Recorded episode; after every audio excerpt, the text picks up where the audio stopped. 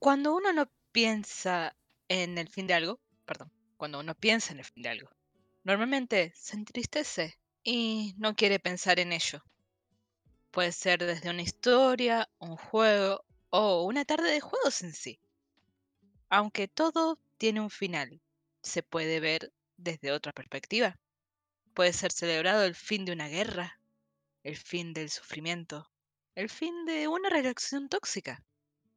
Los finales no son más que transformaciones y lo que podemos ver muy reflejados en nuestros hermanos mexicanos es que festejan su Día de Muertos. De la muerte y más estaremos hablando esta noche. Así que sean bienvenidos a este cuarto, donde se festeja tanto la vida como la muerte. ¿Cómo andan chicos? ¿Listos para esta noche?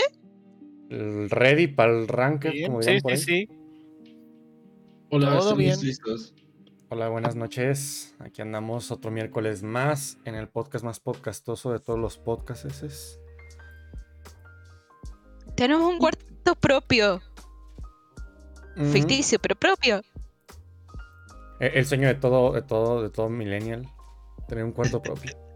Tener- tener un cuarto, un cuarto, ya con Sí, eso. Ya de menos un cuartito ahí que, que no te puedan correr. Que puedas, este, sí, que puedas, que no te puedan correr, que puedas llegar y que puedas cubrirte de la lluvia. Y, y pues nada, bienvenidos. Hoy vamos a hablar de Coco. Hoy vamos a hablar de Coco aquí en el podcast. Y vamos a hablar de la muerte también. Entonces. Bueno, eh, si sí. hablamos de Coco, también vamos a habla- hablar de Grifandango. Ah, ok, eso es Ah, sí. todavía. Este, bueno, no, no creo que hablemos de Coco, puede ser que por ahí se atraviese, pero el día de hoy nos toma, eh, como lo mencionó Julie, un tema bastante interesante, un tema que es, la verdad, yo creo que es el tema que más me gusta de los videojuegos, es el tema que más me gusta, intentaré dar un buen esfuerzo, intentaré eh, generar una buena plática con ustedes, lo voy a disfrutar más que nada. Entonces, este es uno de mis temas más interesantes para hablar en los juegos y en los videojuegos, los juegos en general. Entonces, estoy un poco emocionado de hablar de esto. También creo que Sistemas Lúdicos es bien fan de la fecha de Halloween y de las fechas. Este Halloween fue un poquito más discreto, pero el año pasado, por ejemplo, hicimos la Monster Game Jam. Eh, tal vez esta Monster Game Jam la hagamos en enero, para hacer como un tipo Halloween en enero. Entonces, este, es una fecha que disfrutamos un montón. Es una fecha que nos gusta un montón por la tradición, pero también por ese espíritu de Halloween, por ese espíritu de los monstruos, por ese espíritu de esta combinación de ambos mundos, ¿no? Porque por una parte crecimos, no sé si tanto en Argentina, yo creo que ahorita nos podrán dar su punto, pero acá en México pues nos tocó la mezcla, ¿no? Le dirían ahí tan cerca de Estados Unidos y tan cerca del cielo. Entonces, em, tenemos una fuerte influencia cultural con Estados Unidos y con eh, diversas partes de pues la frontera norte sobre todo. Entonces, eh, eso y aparte las tradiciones que tenemos acá, pues han convertido una celebración bastante peculiar. Entonces, pues los queremos invitar a que nos escuchen, ya para adelantarnos a esto. ¿Ustedes cómo están? ¿Todo bien? ¿Cómo están? Sí, bien acá. Eh, ¿Qué Sí, les parece sí, si empezamos a ver qué jugamos esta semana? A ver, vamos a darle a eso. Yo he jugado el favorito mío. Jugué Stardew Valley. Lo estoy intentando terminar. Me está costando uno y la mitad del otro. Es tremendo si lo querés completar al 100%. Hay tantas cosas. Se te pasó una y tenés que esperar un año, que son como no sé cuántas horas de juego, hasta que vuelva a tener la oportunidad de hacerlo y así, ¿no? Es jodido terminarlo. O sea, está lindo el juego, pero si querés jugarlo hardcore se vuelve pesadito. Como Crash. Hice un cálculo rápido y más o menos son 30 horas de juego cada año. Aproximadamente. Ya llevo cuatro. ¿Cómo cada año? ¿Cada año del juego? Cada año de juego, cada año de juego tiene 28 días, son cuatro meses. Cada día son de unos pocos minutos, entonces día por día pasa rápido. Sí, eh, más o menos serán unos 15 minutos por día. Sí, sí, promedio. está bueno eso, que son que podés jugar un día por día, literal, un día por día en la vida real, y lo vas a ir adelantando. Pero ya llegué a un punto donde es como, ya está, quiero simplemente conseguir mucha plata, generar un montón de guita para después simplemente terminar el juego, conseguir 100% en todo. Así que bueno, estoy en eso. Pues una misión bastante dura. Suena. Sí. Por otro lado, también eh, de vuelta, como todos los fines de semana, estuvimos jugando algunas partidas en Board Game Arena Mm, ok. con los padres de Julie. Y participamos en un torneo. ¿De qué? También el torneo del- de Sushi Go. Mm, El Interdeviriano de Sushi Go. Es una cosa extraña. suena Pero bien. básicamente participaban de todos los de todos los lugares, todo lo que es Latinoamérica, España, Portugal. Todos esos que el que quería participar podía participar. Ah, Una bastante cantidad de personas, no sé, éramos como 400 y pico. ¿Y quién ganó? Ah, no sé. Ah, ni idea. Ah. Terminamos a mitad de tabla. Oh, para ver de dónde es el campeón. De Sushi Go. ¿De Igualmente, solamente Eh, Creo que Eh, de creo Portugal que Portugal sí. o, o Ah, sí, Brasil, o Brasil, no sé. Hablaba en portugués. Ok, no hay pierde entonces, uno de esos dos. Eh, Portugués. 50%. 50%. Eh, los portugueses están dominando el mundo, ¿eh? Entonces aguas, aguas, aguas con los portugueses. Me caen bien, es un buen, es un buen país. Luego hablamos de los portugueses y del diseño de juego portugués, ¿no? Estaría bueno tener un podcast acerca Yo de... no conozco, pero sé que hay muchas escuelas y esto estaría bueno si a la gente le gusta. Eh, ¿La cerda es portugués? Sí. Sí. Entonces, ahí hay una escuelilla de cosas portuguesas que estaría padre acá hablar algún día en el podcast. Eh, ¿Qué más? ¿Qué más, Rafa, hace aquí, este, aparte del Sushi Go? ¿Ya ustedes eso? Eh, bueno, de- junto con lo que fue en el fin de semana, que decía que jugamos con los padres de Julie, que estuvimos jugando lo mismo que hemos jugado antes: Carcassonne, Cazadores Recolectores, King Domino, eh, Potion Explosion y Sí, ya Toma cuentan, 6. ya, ya no cuentan, ya. Una Toma vez, seis, son dos todo veces, juego- ya, ya Mm. no cuentan. Dice el vato que repitió el mendigo Shadow of Mordor cinco semanas. No, fueron como Mm. tres, ¿no? Fueron tres, fueron tres. Ahí luego las cuento. Pero es que, bueno, es, es diferente, ¿no? Es diferente. ¿O cómo ven? Sí, ¿no? O sea, es un juego nuevo, es un juego nuevo, es un juego nuevo. Ya, es, es que el reto de estar diciendo juego- lo que jugamos es que cada cierto tiempo tengamos juegos nuevos y podamos acá compartirles a la banda juegos nuevos que vayamos descubriendo. Aunque también, pues sí, tienen razón, está padre ahí retomar cosas que... ¿No? Lo, los que, lo, que, lo, lo que nunca vamos a dejar de jugar. Eso, eso se va a quedar. Lo ahí. que ocurre en nuestro caso es que, si bien hay más juegos en Board Game Arena, Ajá. al no jugar nosotros dos solos, sino jugar también con los padres de Julie, es necesario convencerlos a que se pongan a aprender el juego también. Claro, y es mejor eso- jugar cosas que ya saben. Y también es porque hay juegos que les gustan. Claro, sí, sí, sí, sí, claro. No, entiendo, entiendo el fenómeno de, del juego Messi. Pero bueno, cada tanto, cada tanto los logramos convencer de que, de que aprendan un juego nuevo.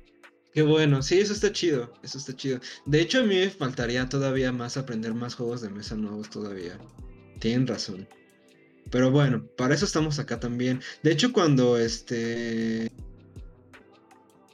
Cuando ustedes tengan juegos nuevos, pásenlos, ¿no? Así, ya saben, recomiéndenlos. Esa es la idea de, de que... De esta sección, más que nada. Tú, Ángel, ¿qué te echaste? ¿Qué, qué, ¿Jugaste algo nuevo? Dime que sí, por favor. Yo lo único que hice fue acabarme el Virtual Bart. No manches, es un Ah, juego. ya, ya, ya. Eh, eh, está difícil esa cosa. No es particularmente bueno. En realidad, ya después en- de todo. O sea, no me acaba de ¿Pero gustar. difícil técnicamente o difícil, sí, difícil? No entiendo a qué te refieres con técnicamente. Pues por el control o por la, el tiempo, Pues ¿no? parte de digas, ambos, ¿eh? Realmente, o sea. Ok, ok. Es, un, es, es complicado, es complicado. Porque también la dificultad que tienes es muy, muy, muy, muy artificial, o sea, y luego es por... Ah, Y luego también la dificultad que tienes muy por... pues, como por el... Por, por, por ser difícil nada más, por estar mal hecho. Entonces, este... Si yo no hubiera tenido, por ejemplo, yo lo que hice es que cada vez que pasaba un minijuego entero, hacía un save state. Porque el Ajá. medio juego nomás te deja... Haz de cuenta. Son uno, dos, tres, son creo siete minijuegos. Ajá. Este, o seis. No, creo que son siete. Sí, creo que son seis nada más. Y, porque, y cada minijuego dentro del juego, adentro del minijuego tienes dos vidas. Pero afuera del, del minijuego en la selección tienes también dos vidas. Y cada vez que pierdes en un minijuego, pierdes una vida por fuera.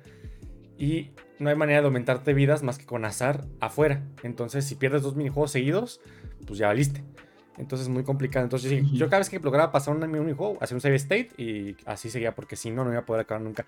Y particularmente en el minijuego del dinosaurio, hice save state como a media. Hice save state en la última escena, creo, porque era exageradamente mal hecho. Difícil. Estaba muy Ah, mal hecho. mal hecho. Está muy mal hecho. Y dije, no, yo no voy a estar aquí. No es que te lo aprendas. No, es que, es que está mal hecho. O sea, hay, por ejemplo, en la última escena hay dos cosas bien, bien feas. Primero, es que en el juego, como cuando hay como un líquido que es como lava o agua, te puedes ahogar. Y como que el juego trata de hacer una cosa muy inteligente en teoría, que es, es muy inte- en teoría a mí se me hace muy inteligente, que es que a Ah. partir de que bajas cierta, cierta cantidad de píxeles, detectas que te ahogues. O sea, das cuenta, puedes saltar y si caes un poco más abajo de del, ni- de- del nivel de la altura donde empezaste a saltar, te mueres, Ajá. ¿no? El problema es cuando el problema es cuando hay plataformas que tienes que saltar que están más abajo de tu nivel. A veces te quedas a dos píxeles de agarrar la plataforma y te, y te ahogas, porque sí. Entonces, y aparte luego hay escenas donde tienes que hacer saltos directamente hacia abajo, o sea, plataformear hacia abajo y te Ujú. mueres. Y el juego, y, y a veces ni siquiera las plataformas reaccionan bien. Entonces a veces quieres saltar hacia abajo y saltas hacia arriba, pero luego como que siempre saltas hacia abajo y te ahogas. Y, porque las plataformas se mueven y todo el show. Entonces, eh, eh, realmente no es buen juego. No es buen juego. Mm, Solamente hay un par, solamente hay un juego que está bastante bien, que es como de aventar tomates y huevos en una foto escolar y así. Pero realmente un juego de minijuegos de los Simpsons está mucho mejor el de la, la Bart's Nightmare. Los minijuegos son mucho más interesantes. Y más completos. y, ok. más- y- y creo que hasta rinden mejor, están mejor en todo sentido. Rinden Y- Por cierto, Jugué yo me acabo de acordar que jugué más. otra cosa también. ¿Qué jugaste? ¿Qué? A ver. A ver, no, pero que termine Ángel. No, eh, yo acabé. que lo- Y volví a jugar Little League un ¿qué- ratito. Bien. Bien, eh, instalé un, un jueguito que, de Steam que está todavía no ha salido, sino que tiene estas demos. El juego se llama Bots Are Stupid. O sea, básicamente los robots son estúpidos. El juego es curioso porque es un juego de plataformas, como parece típico juego de plataformas, con la única diferencia de que tus controles no son las flechitas, sino que lo que tenés que hacer es, mediante programación, programar el bot, darle play y el bot va. Y hace sus cosas y, y tratar de llegar al final. Mm. Entonces eh, me, me llamó la atención y dije, uy, a ver, quiero probar esto. Oh, Y a Ángel pesar de ser un demo, tiene como 20 niveles. A Ángel le podría gustar esto. Tal vez bots ¿Sí? are stupid, ¿verdad? Sí. Bots are Mm. stupid. Sí, sí, el demo. Ah. Este, sí, ya vi que lo dicen como de cariño, pero cuidado con decir estupidez a los, a los robots, eh, cuidado, cuidado, cuidado. Pero es, ya lo vi, es como de una forma como de, sí, como si burlilla, pero no, no es como en mala onda, creo, ¿no? Es como un poco... No, te está diciendo que no eh, son tontos porque no piensan, sino que le tenés que programar y ellos hacen lo que vos programes. Ajá, exacto, exacto. y vos lo tú programaste eres mal, el estúpido, tú eres el estúpido. vos lo programaste mal y ahí vaya a saber dónde se robot. ajá, sí, sí, sí. Por eso tiene ahí una. eso los robots piensan así, ¿sabes? Así tiene, es pensamiento de robot el nombre esto. Como que me dice, ay, los robots son estúpidos, pero realmente pues están diciendo que los humanos lo somos, ¿no? Porque al final los robots son una creación del humano, entonces. eh, me Si no me funcionan bien es por nuestra culpa. Ajá, algo así, por ahí, por ahí, por ahí me parece que va esa analogía. Aunque Ahora, a realmente, la bueno, oportunidad. off- do- comentario off Ajá. topic, bueno, dos comentarios off topic, porque, porque son importantes. El primer A ver. comentario Ok. off topic, primer comentario off topic. No manchen, primera vez que las bolitas salen bien de primera instancia. No tuve que arreglar, no tuve que mover nada. Este, y segundo, y segundo, eh, esta plática la tuve hace poquito justamente con mi pareja. Que me platicaba de que a veces, de que, de que no entiende cómo a veces las computadoras tienen errores cuando se supone que la programación debería ser pues perfecta, ¿no? Y creo que aquí cae un poquito en esto de que, o sea, me, me vino como a la mente esta, esta madre que, que le comenté justo por... justo por esto de que los robots son estúpidos, no porque los programamos estúpidamente.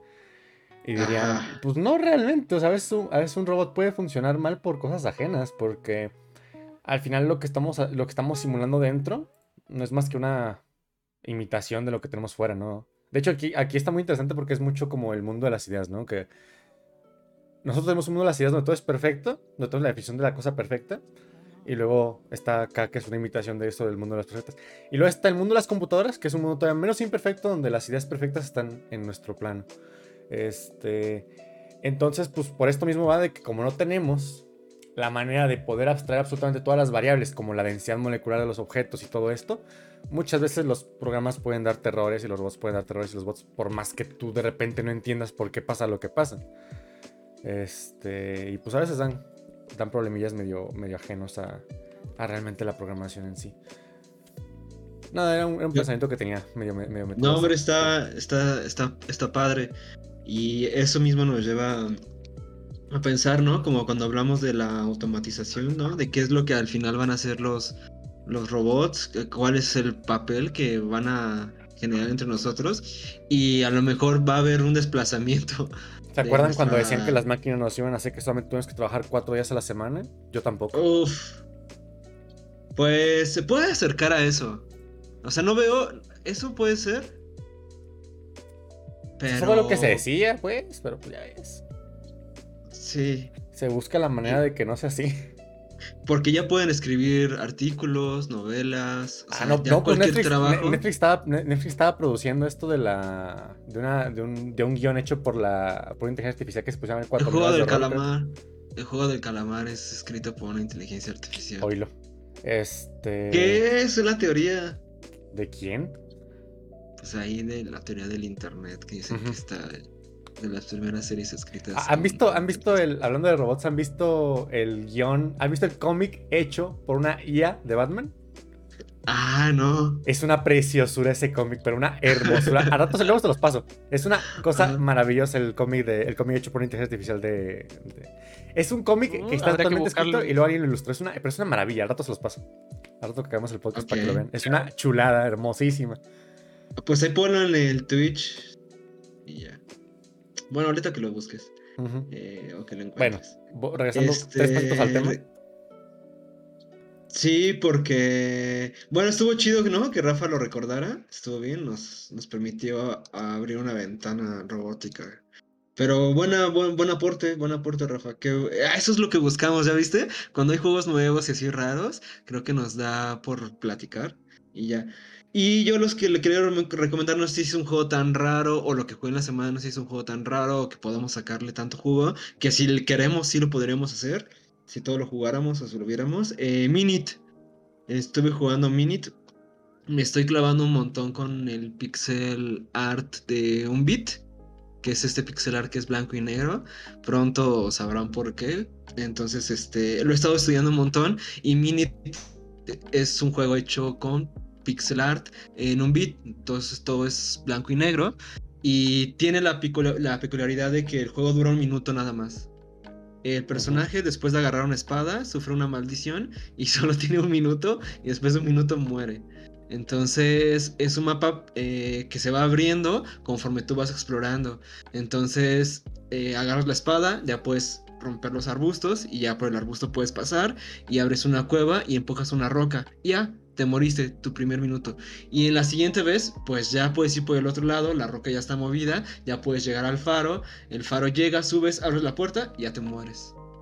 Entonces, bueno, llegas a otro y otro y así todo el juego se va resolviendo a través de un minuto. Es como resolver un poco la pregunta o, o la idea como del juego es de si podrías acabarte un juego como en que dure un minuto, ¿no? ¿Qué, qué tanto disfrutarías un juego que dure un minuto? Y ya sé que tiene como un poco la trampa, ¿no? Porque el juego continúa, pero realmente el turno, el tiempo de vida del personaje es un minuto. Y de hecho hay un botón que a lo mejor vamos a platicar un poco más tarde del suicidio. Entonces llega un momento en que ya hiciste algo, ya ves que no vas a lograrlo y pum, te suicidas y apareces en el checkpoint, ¿no? Que son las casas o bueno, la casa, tu casa es como la parte central del mapa.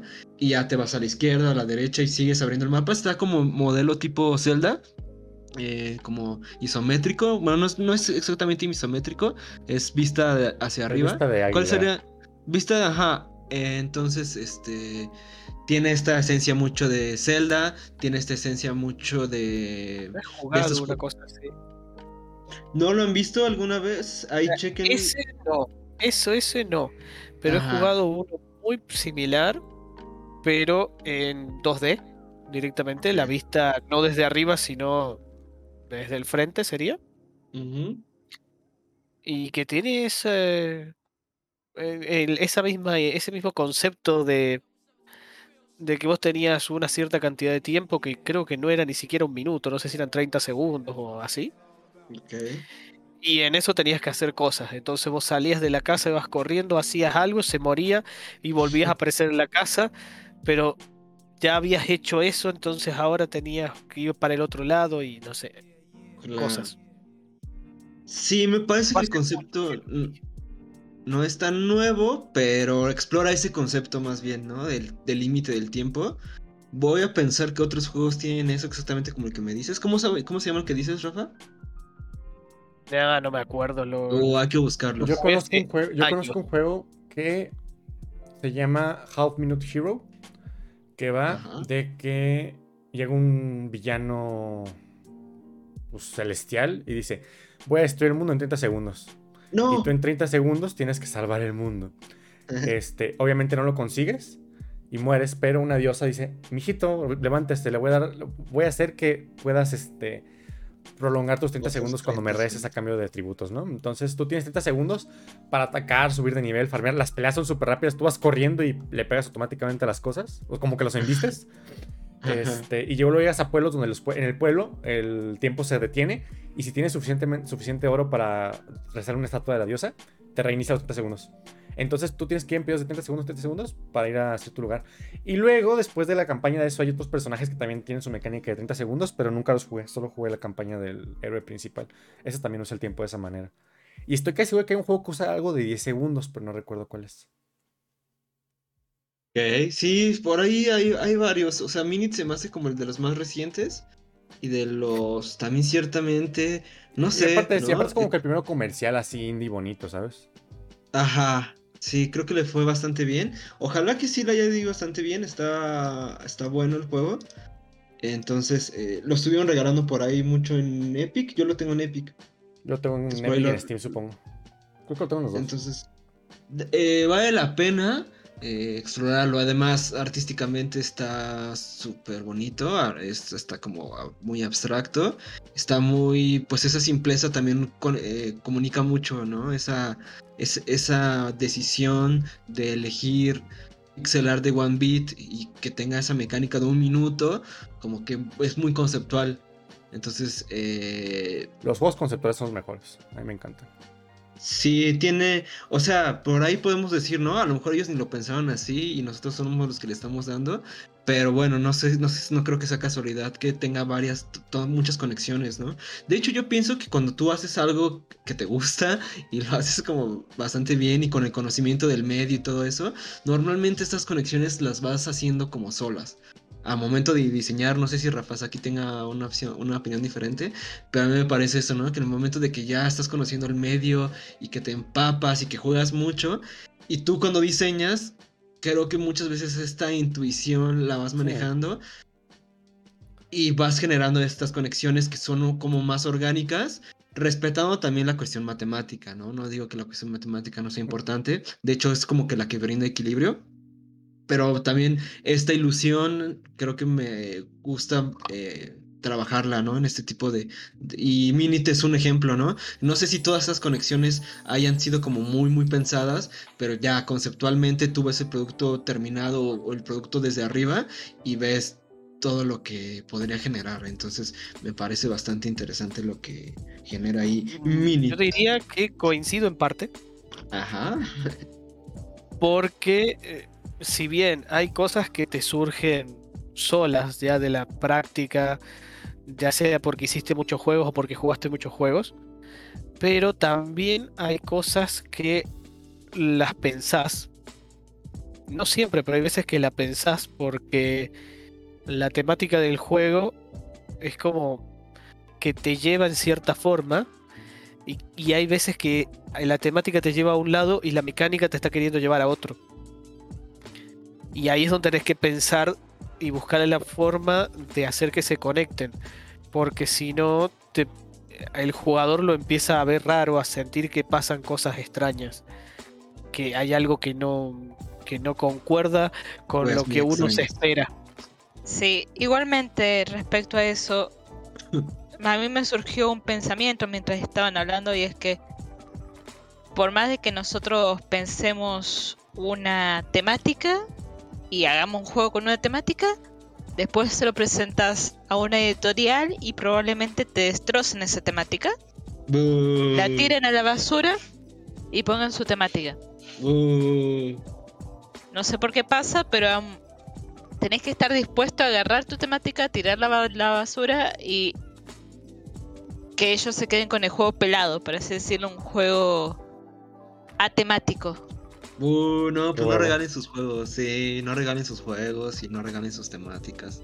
Ese es el peor de los casos. Me parece. En algunos, ¿no? Bueno, algunos, es que es lo que les decía, ¿no? No, no todos Pues pensamos ahí igual. depende, ahí depende, ahí depende cuál sea tu enfoque, sí. O sea, Claro. hay, hay- Ah, pero- opciones, mira, hay tres opciones. Ajá.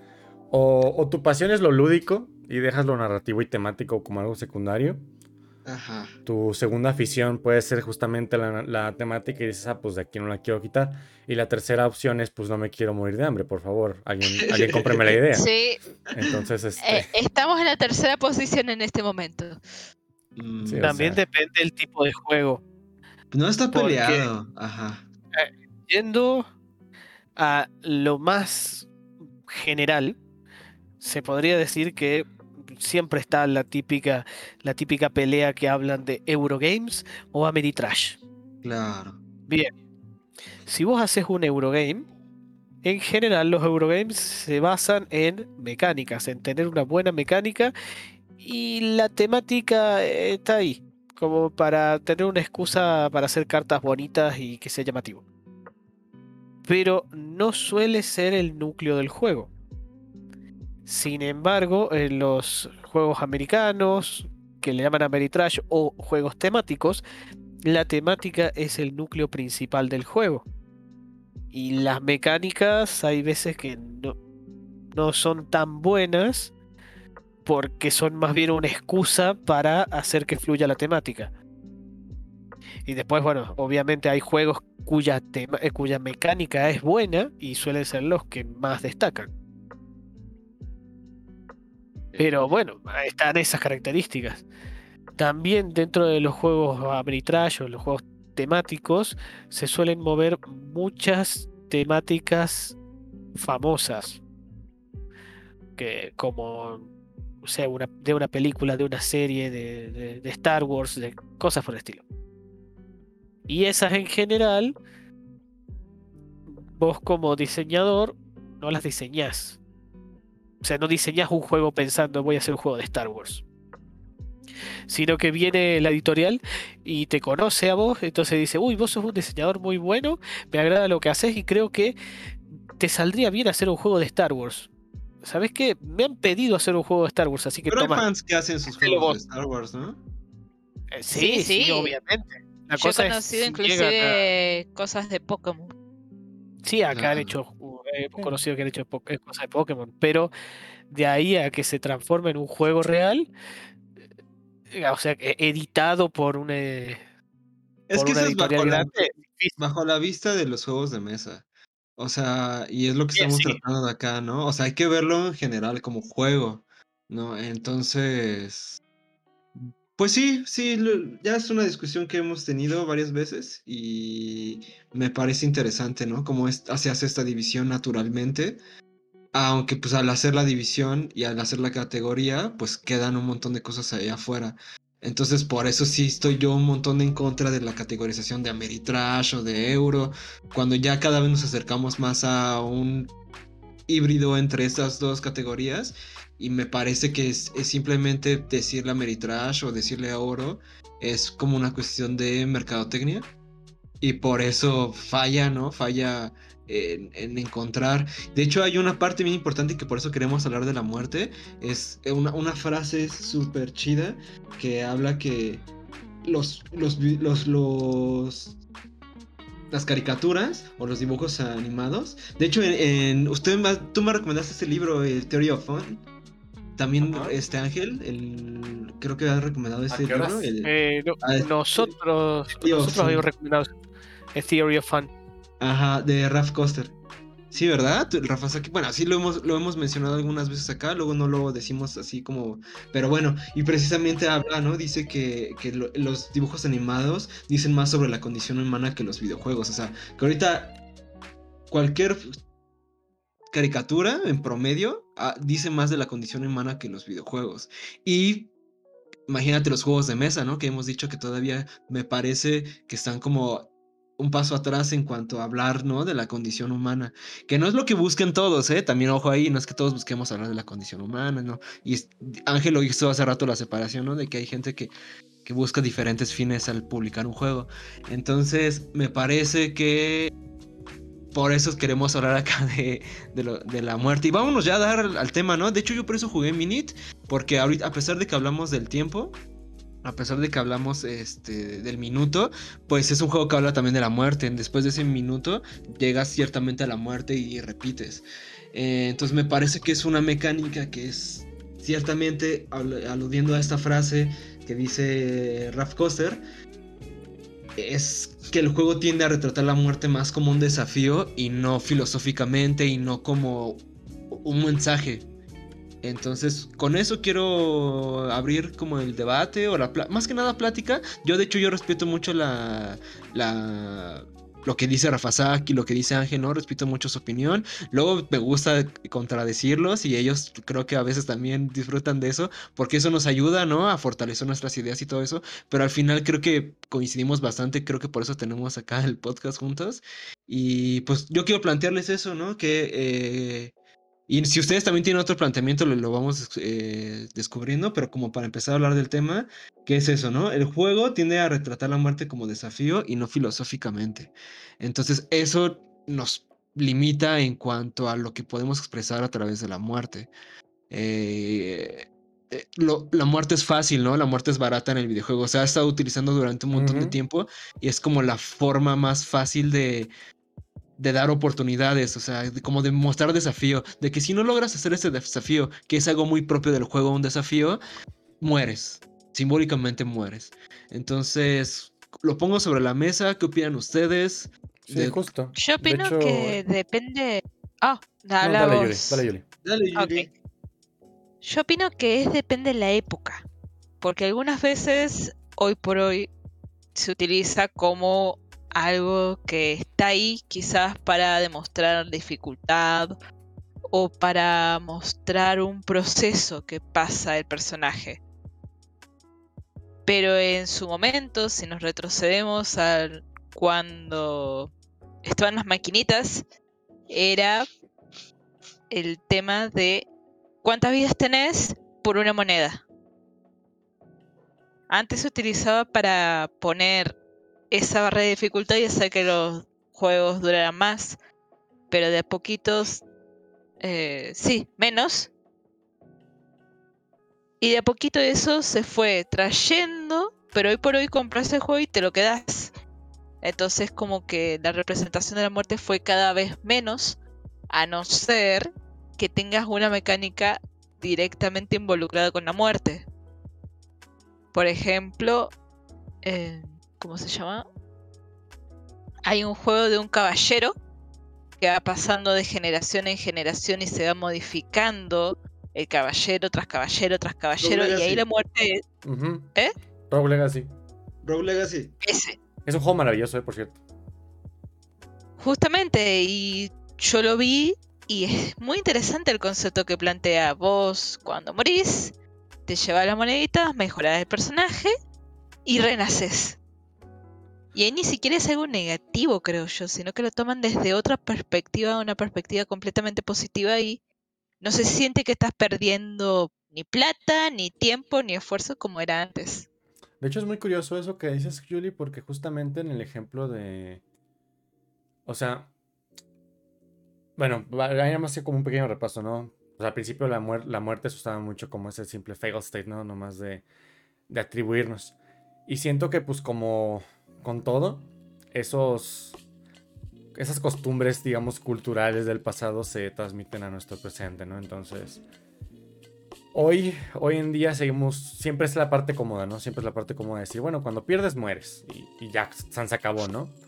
Eh, los últimos cinco minutos no pasaron, vuelve a vuelve hasta cierto punto y, nunca pasó lo que nunca pasó la muerte, ¿no? Y con el tiempo, pues han surgido autores que empezaron a cuestionar esto de la muerte.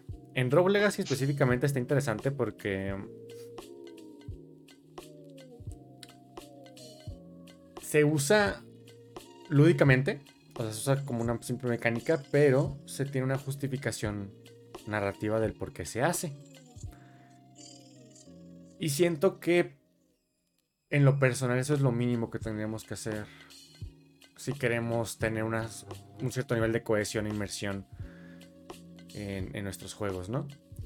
Porque siento que esa idea del pasado se ha quedado ya anticuada, por lo menos yo creo eso. De decir, ah, no, pues pierdes, mueres. Y es un sinónimo, ¿no? Sí, sí, coincido en eso. Y también lo puedo ver en un juego que te cuenta las muertes. Ori ante Blind Forest. En ese juego, la cantidad de veces que he muerto. La cantidad de veces que he muerto, pero aún así el juego es como, no pasa nada, seguís desde el último punto de guardado. Y ni siquiera son puntos de guardado donde yo guarde, sino que creo que son como semiautomáticos.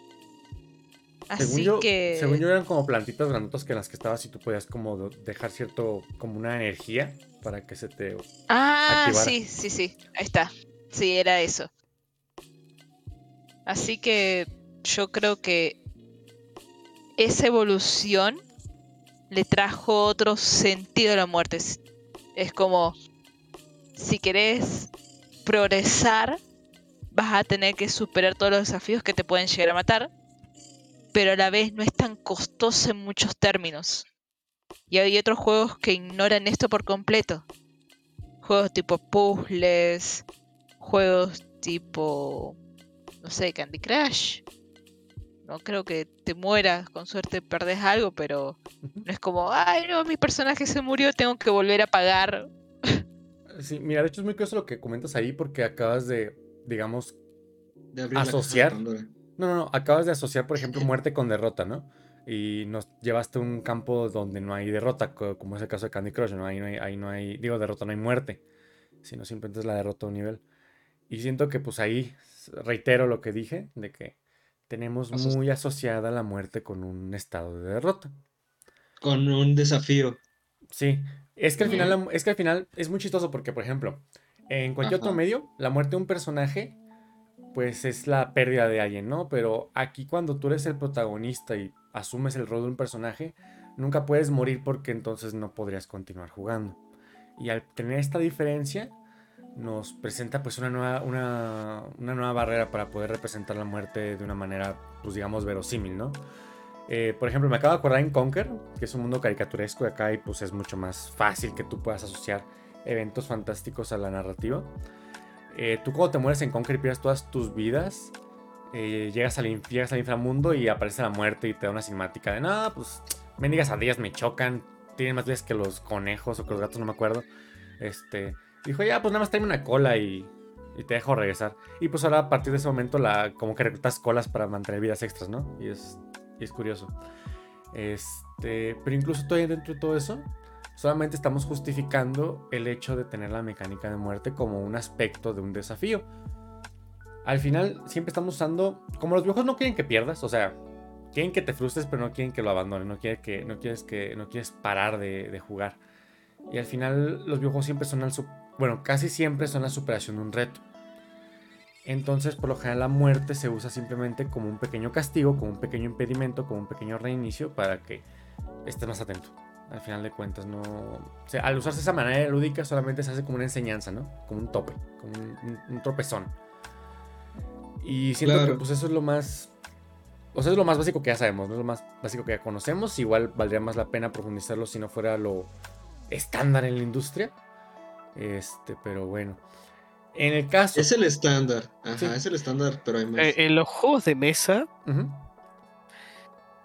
Por lo general, si bien sigue existiendo esta especie de estándar donde en muchas ocasiones la muerte es la derrota o el fin y ya está, lo cual diría que es algo que tenemos que, como diseñadores, tenemos que tener una gran responsabilidad a la hora de plantear la muerte en los juegos. Ok.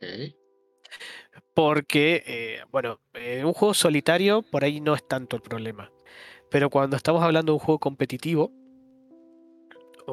con muchas otras personas, si la muerte te obliga a quedar fuera, te dejaría, puede generar mucha frustración el hecho de que, no sé, a los 20 minutos alguien quede fuera y todavía quede una hora más de partida. Entonces, en ese sentido, hay que tener mucha responsabilidad. Sin embargo, hay algunos juegos que plantean el tema de la muerte de una manera diferente. Al menos juegos que yo conozco. A ver. Puedo decir, por ejemplo, Elysium. Bueno, básicamente tengo tres juegos para nombrar. A ver, échamelos. Y los tres juegos están relacionados con, temáticamente, están relacionados con alguna cultura antigua, con la forma de ver la muerte de alguna cultura antigua. Mm, en el caso de Elysium, tiene que ver con la cultura griega antigua, con la antigua Grecia. En el juego, la, gracia es que bueno, uno va reclutando distintos personajes que van haciendo sus cosas. Y mientras lo tenés al personaje, todos los turnos va haciendo algo. Te va a dar algún beneficio. El tema es que vos no ganás teniendo el personaje ahí. Vos ganás puntos o te, da para ganar el personaje cuando lo mandas al Elysium, que vendría a ser como una especie de paraíso para los griegos. Con lo cual el juego te obliga a. El Valhalla. Eh, eh, se debería ser como el Valhalla de los, de los vikingos. Ok. Bueno, los, nórdicos. Eh, el juego te obliga a que vos vas, tenés que ir seleccionando qué personajes conseguís, reclutás y en qué momento decidir mandarlos al Elysium. porque en cierta forma el juego transcurre como en especie de purgatorio, se podría decir. Entonces ahí los vas reclutando y los vas mandando al, al cielo, al Elysium. Pero claro, cuando vos lo mandás te empieza a puntuar. Pero si lo mandás te deja de beneficiar en la producción o lo que sea que esté haciendo. Y no podés simplemente decir, bueno, el último turno mando todos porque mm, no podés mandar la cantidad que se te dé la gana, sino que tenés limitaciones y encima tenés que pagar. Así que es una cosa extraña el juego. Pero trata el tema de la muerte de una manera diferente. Ok. ¿Qué otro? Suena chido, ¿eh? Suena chido. Eh, mira, de hecho está muy interesante. Ya lo vi. Vamos a. Creo que es buena. O sea, siento que es momento para empezar, por ejemplo, a hablar de. de. ¿Cómo decirlo? De la muerte, de, tratar, de, tratar de evitar la muerte como castigo, como fail state, todo esto. Y pues hablar justamente de iteraciones interesantes de la muerte, ¿no? Este. Y fíjate, Dentro de todo, pero, que, por ejemplo, a ver, coméntame. Ajá, para darte a pie a esto, pero ¿por qué? Eh, porque ya vimos que, ok, va, eso es como el estándar, eso es lo que nos está marcando un poco la industria, lo, que fa, lo fácil, lo rápido, este... Lo chafa. Pero por... Lo chafa. Eh, pero ¿por qué no? O sea, ¿por qué nos da porque ese es el estándar, ¿no? Porque esa es la visión que tenemos. Y para darte pie a lo que ya vamos a decir como un- algunas propuestas o juegos chidos que hemos visto, ahorita Rafa que nos cuente este, también de los otros juegos de mesa que también tiene con la muerte diferente. Pero por ejemplo, hay una frase que dice que nadie quisiera jugar la vida de Ana Karenina, ¿no? Porque al final este... ¿Quién? Eh, es, quién? No, es, es la frase del internet, es una frase del internet. Porque creo que, híjole, no. Bueno, sí, voy a buscar bien el libro, pero es una frase como famosa en el diseño de juegos porque tiene esta cuestión de que al final Ana Karenina se tira a las vías.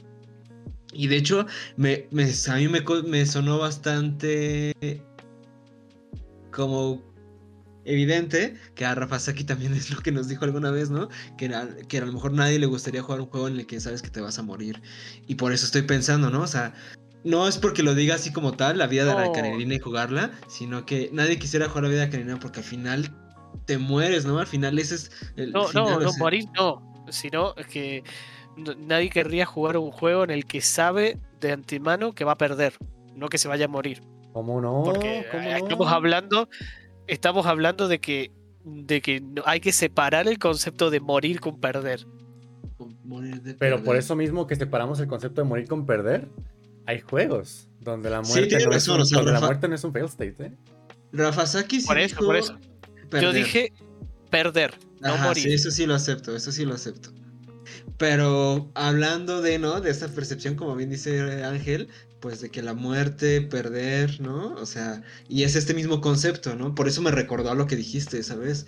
Ya sé que no es lo mismo que dijiste, pero eh, es eso, ¿no? O sea, si tú ya sabes el final, si tú ya sabes que vas a perder, o incluso ya si ya sabes que vas a ganar, ¿no? ¿Por qué alguien quisiera jugar, ¿no? O sea, ¿por qué? Y es como esta adversión, ¿no? Que tenemos como hacia eh, la muerte. Y de hecho también pues, es un tema un poco delicado para algunas personas. Entonces, creo que eso es un poco eh, la justificación de por qué hemos visto que es fácil, ¿no? Hablar de la muerte como de una forma más desafiante y no tan filosófica o tan eh, psicológica a lo mejor o emocional sobre todo. Narrativa. Entonces, narrativa, narrativa, narrativa, que queda mejor. Entonces, eh, por ahí, ¿no? Me, me gusta y es un pensamiento que me parece interesante. Y justamente los juegos que podemos hablar ahorita, comentar, tienen mucho esta cuestión, ¿no? De que la muerte, el, el medio es el mensaje. Entonces, depende de cómo tú hagas las cosas, es el mensaje más que el final. ¿No? Más lo que llegues a tener al final. Entonces, a ver, quiero escuchar lo que tienen ustedes de juegos. Aquí yo tengo algunas recomendaciones y aquí, pero me gustaría a ver qué, qué pueden, qué tienen que decir ustedes. A ver, mis otro queridos- juego. Otro juego. El, es- este es un juego que temáticamente está basado en la cultura egipcia. El juego se llama El Valle de los Reyes. Es un deck building. Bueno, con- creo que la mayoría conoce lo que es el deck building, de que vas armando tu propio mazo a medida que va transcurriendo el juego. Y la gracia es un poco similar. El hecho de que tenés ah, similar al Elysium que comenté, de que claro, vas, vas armando el mazo y mientras tenés las cartas en el mazo, tienen su utilidad, su, su uso de robas cartas, descartas cartas, haces cosas. Pero después, si vos querés que te puntúen, las tenés que meter en la tumba. Y ahí esa es, un poco una manera de, bueno, siempre la típica de decir qué pasa cuando estás jugando un deck building, vas consiguiendo mejores cartas y por ahí querés deshacerte de las cartas menos útiles, cartas viejas. Entonces, bueno, esas cartas, una manera de deshacerte es que las mandas a la tumba. Y así te van a puntuar al final de la partida. La tumba, una vez que entran las cartas a la tumba, ya no las podés volver a ver hasta el final de la partida. Y tiene la característica de que solo te puntúa una vez cada carta. Cosa que si mandas dos o tres copias de la misma carta, solo te puntúa una. Y de nuevo tenés una cantidad limitada de veces que podés mandar a la tumba por turno. ok. ese es, bueno, otro juego que habla, que trata un poco el tema de la muerte desde la La visión otra, de ajá. Porque es que precisamente el juego de mesa tiene esta facultad o esta naturaleza por del juego de mesa porque lo inicias y tiende a acabar, ¿no? El videojuego puedes guardar partida y todo eso y el juego de mesa es montarlo, desmontarlo, o sea, tiende a tener partidas realmente de horas. Entonces eso también permite tener un win state o una cuestión de la victoria o de la muerte, de que cuando pierdes mueres y ya es una forma que está muy conectada al medio, muy conectada al juego de mesa, ¿no? De por el tiempo que, que requiere. ¿Cómo, qué piensas de eso, Rafa, no? O sea, ¿qué, o, que, o Yuli, ¿no? ¿Qué, ¿Qué piensan sobre esta cuestión que ancla el juego de mesa con el tiempo? Y lo mismo que pasa en Minute, ¿no? Anclan el tiempo con la muerte. Eh, ¿qué, qué pasa con el juego de mesa? Yo ¿no? estaba ¿Cómo, pensando ¿Cómo se enfrenta a en eso? que en el juego de mesa es raro ver el concepto de la muerte. A ver, mecánicamente si vamos a los videojuegos, muchas veces la muerte está asociada a un reinicio de alguna parte. Fallaste, te moriste, volves al punto de inicio y así sucesivamente. Y está muy anclado esto, tanto así que lo estamos usando de ejemplo. Pero en los juegos de mesa no. Y no estaría entendiendo bien por qué es esa gran diferencia en los medios. Mientras que en uno la muerte es como, ah, sí, te moriste en el juego y pasas a Eso otro creo que lo entiendo. pero yo no estaría entendiendo por qué los juegos de mesa no agarran lo mismo. Yo creo que sí lo entiendo. Y tiene que ver con el hecho de que el videojuego, por lo general, es solitario. También. En Pues cambio, el juego de mesa, eh, claro, vos estás, por más que estés jugando eh, eh, con varias personas, vos estás solo en tu computadora o solo en tu celular y los otros estarán con su celular. Cosa que si estás jugando algo como, no sé, un Fortnite y perdiste, habían otras 99 personas más jugando la misma partida, pero a vos te matan, perdés, inmediatamente podés entrar a otra partida y no tenés una conexión real con esas personas. Por ahí si entraste con amigos, bueno, será cosa tuya si te pones a esperarlos, a expectar la partida, o si te vas a jugar otra y los dejas abandonados. Pero fuera de eso no hay una conexión real con el, con el resto de jugadores. En cambio en un juego de mesa sí, porque... Bueno, si estás jugando un solitario, no, estamos en la misma situación. Pero por lo general el juego de mesa se juega con varias personas, de mínimo dos, pero puede ser tres, cuatro, cinco personas. Claro. Por- Entonces, ajá. si el morir implica perder, te deja fuera de la partida, mirando al resto durante horas. Ocurría antes.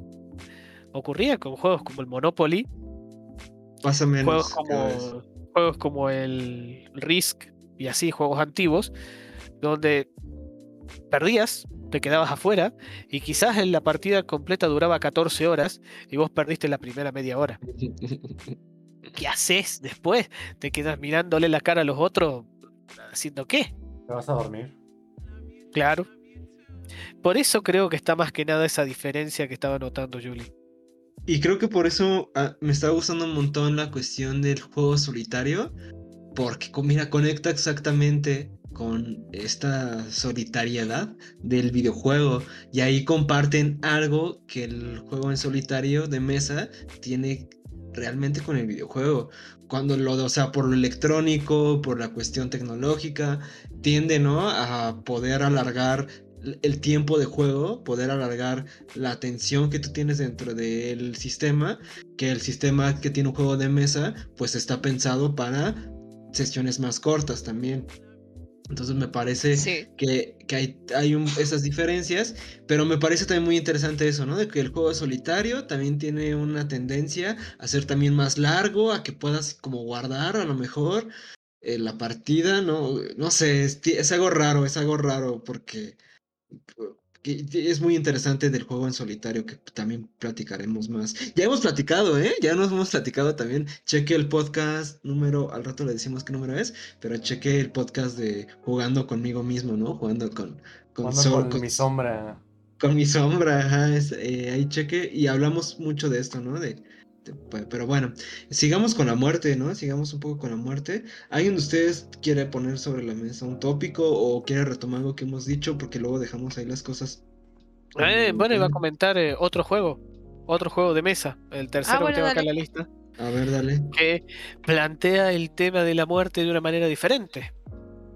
Y bueno, este es de, ya dije, ya comenté de un juego de temática de cultura egipcia, un juego de cultura griega y ahora un juego que trata la cultura mexicana, Ofrendados. Juego que, bueno, claramente lo conocen acá y ya se ha hablado en el podcast anteriormente. Pero de nuevo, creo que me lo pueden comentar mejor ustedes, que, eh, cómo es el tema de esa mirada diferente de la muerte dada por cómo es la cultura, la cultura mexicana, como lo ve. Tienes razón, ¿eh? Hablamos, habla del juego de la muerte. No sé por qué no lo puse en la lista. Creo que sí es buen, buena idea ponerlo en la lista. Qué bueno que lo retomaste, Rafa. Un saludo, de hecho, para el buen Carlos y para las chicas de Puercomonte que, que ahí andan con su ofrendados. Oh, y sí, bueno, pues a ver. Como tal, el juego, es que ves esto, ¿no? El juego es de muerte, ¿no? Es de la muerte, es una ofrenda para los muertos. Eh, Tú te encargas de dibujar la ofrenda para los muertos. O sea, ya inmediatamente la temática está pensada en la muerte. La cuestión es que es una eh, representación de la tradición, es una representación como de la cuestión cultural. Entonces ahí es este una forma de cómo lo ve Carlos, ¿no? De, de cómo lo interpreta Carlos. Pero como tal, una mecánica de muerte, no sé si tenga. ¿O tú cómo lo ves, Ángel? Tú también que lo jugaste un poco. O ustedes también que lo jugaron. ¿Dónde ven esta cuestión No, de la mecánica, mecánica de muerte no, sino que una Ajá. manera alternativa de tratar el tema de la muerte. tratar el tema? manera Es que yo diría que, yo diría que el juego de ofrendados no tiene que ver con la muerte en ese sentido. O sea, estamos, lo que estamos haciendo es explorar el concepto de la muerte. O sea, me refiero pues en el de ofrendados. Lo que hacemos es este. Más bien estamos recreando el concepto de el Día de los Muertos aquí en, en México, que pues para el que no sepa, nosotros pues en parte como que nos burlamos de la muerte en esos días, donde pues en lugar de verlo como la tragedia que pues normalmente se ve o el fin de las cosas, pues es más bien un momento para recordar a aquellas personas que pues ya no están, ¿no? Y se les conmemora con un altar, con sus alimentos favoritos. Es irónico porque en las ofrendas les dejamos básicamente a- muchas veces la cosa que que más lento que rápido los mataron. Luego, No. luego en el altar le ponemos, sus, le, pon- comidita. le ponemos sus cigarros o, o las chelas y así de, ah, bueno, está bien. Eh, pero bueno, este, entonces lo que hacemos es, pues, en, el juego de ofrendados es simplemente recrear eso, ¿no? Y también está curioso porque tenemos este camino donde estamos también recreando el camino de las flores en Pasuchil. Ahí sí estamos, ahí sí estamos la muerte. Porque estamos haciendo las dos partes a la vez. Mientras estamos Sí, preparando la ofrenda, está pensando en estamos, ese, en el- estamos camino al moviéndonos, estamos moviéndonos desde el Mictlán hasta el, hasta el altar. Hasta el altar. Y pues tiene que estar armado de cierta manera para que pues el, la persona que estamos conmemorando no se nos pierda en el camino, básicamente, no se quede a medio camino. Y ahí sí está muy interesante el concepto, ¿eh? Ahí sí está muy interesante el concepto. Por ahí, sí, por muerte. ahí. Claro, claro, por Porque ahí. en lugar de, porque fíjate, más que buscar, más que, más que ver el- la muerte, estamos haciendo la inversa, ¿no? Estamos buscando la vida. Otra vez, una, la, la vida de vuelta, un, un día. Y es muy. Es muy, es Sí, muy un bonito. re- O sea, el- Un regreso. ujú. Sí, de hecho, a ver, vamos a conectar esto con un videojuego que ya les ha platicado hasta el hartazgo. El juego de Coco. No, pero este es el What Remains of Edith Finch, ¿no? Que, re- que- que queda de, la- de Edith Finch. Ok. Ahí pasa algo bien curioso. Ya les he comentado que trata sobre una familia que está maldita y que se- siempre se mueven por alguna razón rara. Y es bien curioso porque ahí lo que tú haces es revivir. O sea, tú lo que haces mientras vas explorando la casa, te vas, recordando. Vas encontrando como que la evidencia, vas encontrando cosas, símbolos, recordando. Y cuando recuerdas, estás reviviendo el momento en el que murió esa persona. Entonces, siempre, sin importar qué, termina muriendo la persona con la que estás jugando. Y es bien chistoso porque ahí se voltea completamente la, la, la, dinámica tradicional. Ahí nuestro win state, nuestro estado de victoria es la muerte. Y pues ¿Recordar para morir? No es, no, es que, no es que recuerdes para morir, sino que estás recreando lo que pasó en ese momento. O sea, básicamente cada vez que. Bueno, después, por ejemplo, en la primera, en la primera muerte que pasa en la primera. bien fuerte, Ángel. Es una, nena, es, una nena que es como. Spoiler, no, lo de spoiler. ¿Sí, no? ¿Ibas a decir spoiler? ¿Dijiste spoiler? Pues es un spoiler, pero pues es la primera cosa que ves en el juego, entonces X. Bueno. Ah, entonces no son el, spoilers. El punto es que llegas. Es que es que lo mismo para todos. Eh, pero bueno. El punto es que. el punto es que tú llegas. Y, eres un diario de una chica que está escribiendo que la mandaron a dormir sin cenar y lo que sea. Y cuando estás leyendo. Ay, como yo. transicionas de que lo estás leyendo a que lo estás escribiendo. Ya tú estás, en, tú estás encarnando el papel de la niña. Y así como ella está hablando, ella dice: Ay, bueno, entonces fui, fui al baño porque tenía mucha, mucha hambre. Y, o, tenía, un conejo, ¿no? Y fui a la jaula de mi conejo y me comí su zanahoria.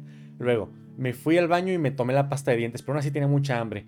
Y luego vi un pájaro en el, en el árbol, vi un pájaro en el árbol. Y cuando me di cuenta, era un gato y estaba, y, ahí tú te vuelves un gato y estás, este, yendo por las ramas cazando la, cazando la paloma, ¿no? Te la comes y después eso te conviertes en un búho. Y el búho caza conejos.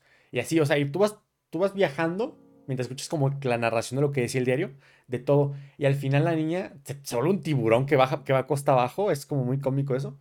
Este, y luego te vuelves un monstruo marino que se come a toda una tripulación de un barco. Y, pero luego, esa, pero luego se mete por las cañerías y llega hasta el retrete del cuarto de la niña. Y luego se da cuenta, y luego la niña escribiendo dice, ay, bueno, y ahora me estoy viendo a mí misma y, y no sé, y, estoy debajo, está debajo de mí y solo voy a saber que estaré deliciosa. Y entonces es como que el, el, final de la historia siempre es, la, siempre es morir. Y el morir ahí, aunque mecánicamente, aunque narrativamente pueda ser algo más trágico, que no tiene por qué ser trágico porque algo que hace muy interesante el juego es que justamente como que le da un papel nuevo a la, muerte. Hay una muerte que, está, que a mí me encanta, es mi muerte favorita del juego. Mira, todo el mundo le, todo el mundo le, le todo el mundo le encanta la muerte del pescado. A mí, no, a mí me gusta mucho también, pero mi muerte favorita no es esa. Mi muerte favorita es la de otro, la otro, la otro, otro integrante de la familia. Porque hace ver la muerte de una manera muy, muy hermosa. De, en lugar de... O sea, es un evento súper trágico. Realmente es súper trágico. ¿Te das cuenta? O sea, te das cuenta... Esa muerte tú la estás leyendo fuera de la fantasía. Le estás leyendo en una, como una carta de disculpas. Pero pero cuando estás jugando esa muerte es algo muy, muy hermoso realmente como está pasando todo. Y es una manera muy bonita de, concebir eh, la partida de alguien. Entonces, está muy padre el voltear esa, ese concepto de la muerte ahí. Y lo buscas más como una. No, una cosa a buscar, pero es como un fin y no es un fin que tiene que ser negativo. Más que. Eh, y mecánicamente es una victoria en lugar de una derrota. Y es que la primera parte, y hablando de, de, esta, de este juego, es como un poco Perfect Blue en cuanto a los cortes. En Perfect Blue tiene esta edición, es este manga. Pues sí, es un manga, una película de manga. Eh, y en Perfect Blue pasa de un corte a otro y no sabes en qué momento es como la realidad y en qué momento lo estás viendo desde afuera.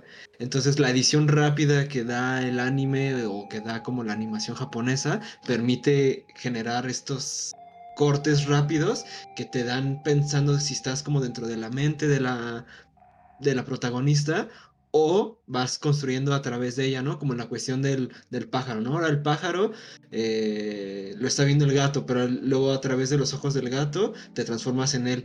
Y esto también conecta un poco con Cortázar, también se me hace un poco medio cortasiano, del dinámica de parques, se llama, mecánica de parques, que está también el autor leyendo, se sienta en su sillón y está leyendo la historia del Ah, asesinato sí. y va siguiendo a sí mismo y al final eh, entra en una habitación con una alfombra roja donde está el sillón y en el sillón se ve a él mismo entrando con un cuchillo en la mano y es como un loop, ¿no? Es un loop Es como me- un loop, sí. Exacto, exacto. Entonces, este, como esto es como una muerte que va llegando, que está a punto de suceder, porque la estás viendo a través de ti mismo y a través del relato. Entonces, eh, me parecen ahí como... co- El lector está leyendo su propia muerte. Mm, algo así, sí, sí, sí, exactamente, exactamente. Órale. Este. Está chido ese. No, no, no, yo, no lo he terminado tampoco. Como que también me quedé este. No termino los juegos nunca, una disculpa. Me cuesta mucho terminar los juegos. Pero intento llegar lo más que pueda. Entonces, este. Muy bueno, Ángel. Está bien chido. Está bien chido. Es de tus favoritos, ¿no? Lo, lo has como Sí, yo, les recomiendo esa cosa, la tienen que jugar, es muy buena. Y, es aparte es súper inmersiva esa cosa, ¿eh? Mm, sí, porque es como primera persona, es como... Por ahí, ¿no? Lo que les decía es como estos Walking Simulator, que no, no confundir con otros este, géneros. El- el- y entonces a través de la interacción, de ir avanzando, vas generando interacciones, que no solo se me hace un poco corto el nombre de Walking Simulator, porque es más allá que eso. Y que, creo ya, que hemos dicho, ya, ya hemos dicho una vez ¿Cuál era el concepto? otro, otro nombre, no me acuerdo, era así como... exacto. Era- O no era sé algo si lo dijimos nosotros. Sí, no, fuimos nosotros los que nos inventamos el término en la marcha. Ah, nosotros. Yo, Era- yo pensé que era otra gente No, que lo he nos- escu- he escuchado que alguien no, más lo nosotros, dijo. hemos, nosotros hemos dicho, oye, ¿cómo le llamamos a esta cosa? Este... Ay, no me acuerdo cómo era. Uf, bueno, lo bus- buscaremos en el podcast, en algún Pero era podcast. como, era como experiencia narrativa en primera persona o algo así, no me acuerdo cómo lo, no me acuerdo cómo lo nombramos, la verdad. Es con las Pero- siglas, ¿no? Y Pero era así ex- como, y- F, era así como FP, FPN, algo así era lo que... Full Narrative, algo así habíamos dicho. Wow, ah, pues mira aquí un aporte, un aporte, hay que hacer aportes. Y por eso es inmersivo, ¿no, Ángel? Por eso tiene ahí cierta inmersión, que le, le da un poquito Sí. de más. No, y aparte para, para el abrir- Oculus. y, y, por ejemplo, para abrir puertas está muy padre porque no es que abras una puerta y le picas un botón y se abra. Tú tienes que mantener el clic y mientras vas moviendo el mouse hacia adelante, se mueve la puerta hacia adelante. Y si la jalas, se hace atrás otra vez. Y eso es eh, como en Amnesia. Por ejemplo, en pues, Amnesia también hacen lo mismo. En Amnesia de Dark Death, en el juego de terror súper aclamado, hacen lo mismo. Este, eso, eso le da un toque muy físico al juego y, y eso que te metas mucho. Y todo, y todo, el- todo, todo el juego es así. Todo el juego es así. Cambia su mecánica constantemente, pero siempre estás tú físicamente haciendo lo que hace el personaje. Ah, Guau. ok. Qué chido. Eh, Eh, pues decir que es lo que comentó Ángel, de alguna manera me hizo acordar de otro juego. ¿Cuál, Rafa? Un juego súper antiguo, pero que en cierta forma también trata la muerte de una manera diferente. Y es el Clue o Cluedo. Ah, el club. Porque básicamente inicia la partida y hay alguien muerto. La, pali- película es buena. ¿Por qué? ¿Qué cosa? ¿Qué La película? película es muy buena. ¿De club?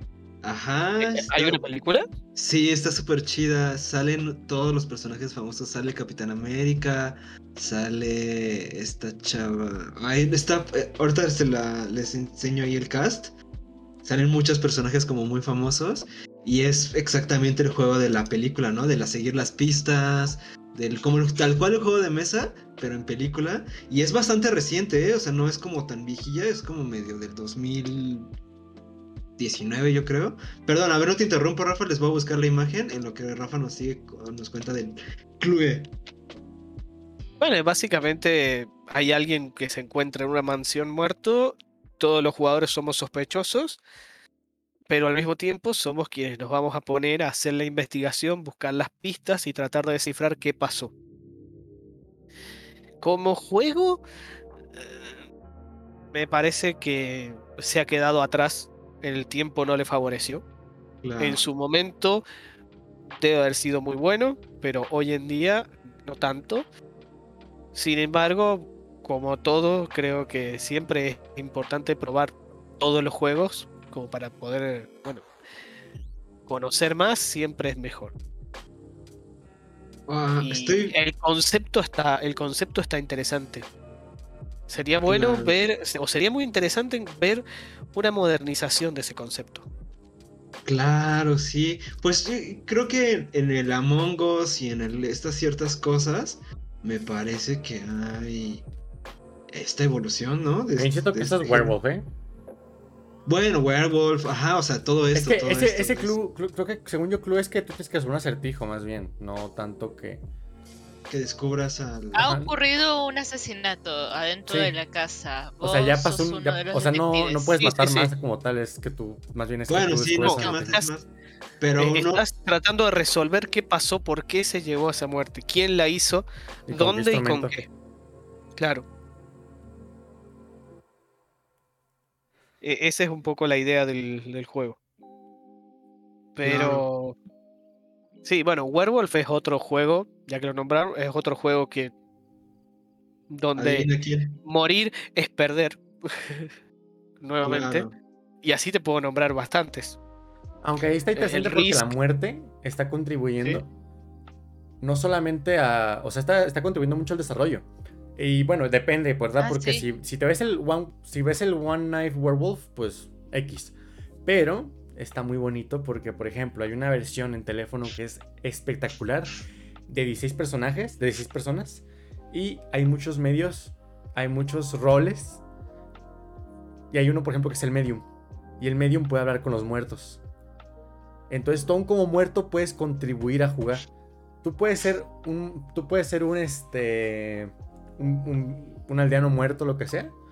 Y en la noche puede, pueden hablar contigo. El medium, el medium. Y tú puedes empezar a decir, no, pues a mí yo pienso que es tal cosa, o tal persona me mató, o tal hizo tal cosa, o así. Este, incluso si alguien es muy, muy despistado y tú eres un lobo y de repente como que se, ni te acuerdas de quién era quién, pues puedes actuar como si fueras un, un aldeano y decir también cosas que ni al caso. Entonces es- está muy interesante también el- la evolución del werewolf en digital. Porque Sí, esas cosas creo que en físico no, no sería muy funcionaría. complicado. E- Es que un medium no, no tendría mucho sentido porque el que está muerto eh, ve todo, incluso ve quién es realmente. Sí, en, físi- lobo. en, en físico tendrías que pasarte a otra cuarto o algo así para platicar, o sea, Claro. sería muy complicado. Bueno, Y fíjate, pero fíjate, fíjate, fíjate, fíjate, general- nunca no había pensado en esto, pero fíjate que qué interesante sería poder hacer un juego en el que las personas muertas o en derrota o ya fuera del juego sigan afectando el juego así bastante de, de una manera contribuyente. Hay algunas que se pueden considerar en El Spelunky. derrota o en otro. A ver. Hay un juego que no nos gusta, pero que cuando. Aún así perdiendo. Puede llegar a afectar. ¿Cómo se llamaba? no sé de qué juego estás hablando. Spelunky. Spelunky. Pero en Spelunky es nada más un agregado extra, no es una parte integral de la- del gameplay.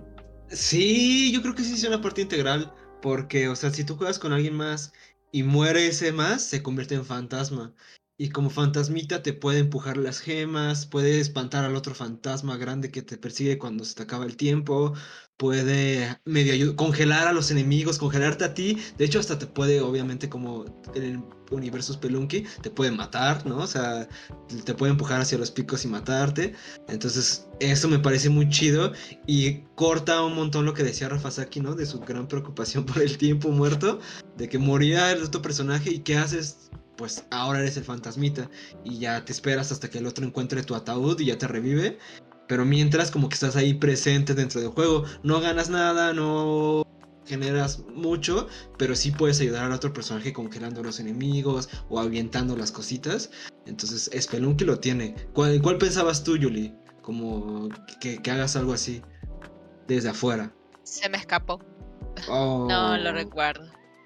Pero sé que hay un ¿Pero juego de de mesa? mesa. Sí, hay un juego de mesa donde tenés esta parte de estar por fuera y aún así seguir afectando. Qué padre. Igualmente, en la mecánica de eliminación de jugadores que se les llama, eh, no es una mecánica muy querida o muy bien vista Hoy en día no. actualmente hoy en día. No, hoy en día no.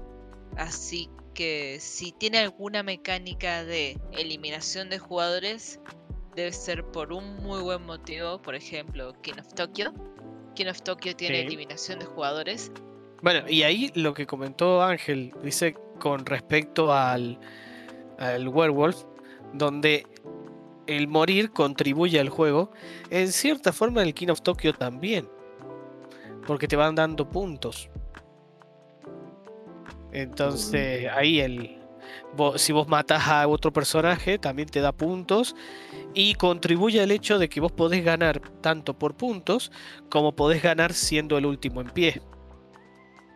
Claro. Entonces, en ese sentido, también contribuye a que el juego se haga más rápido y se Mm, termine más rápido. Claro. O- oigan, Sino también en Bang. En Bang lo mismo que el, eh, juego contribuye, quizás depende, a veces contribuye, porque como el juego tiene roles ocultos, cuando alguien se muere, tiene que revelar cuál era el rol. Si era un eh, forajido, creo que era. Si era un forajido, el que lo mató roba cartas, así que le, viene, le beneficia, pero al mismo tiempo reduce de las personas que quedan a ver, mm, tenés que podés quizás tener un poco más de idea de qué son los otros. Y si no era un forajido, de todas formas te reduce y hay más chances de que el próximo que se muera sea un forajido que, eh, que apuntes mejor, básicamente, el, el próximo turno. Oigan, Hay este. ajá, Otros sí. juegos como los inseparables, donde en el momento que muere uno, pierden todos directamente. Se Sí. termina la partida.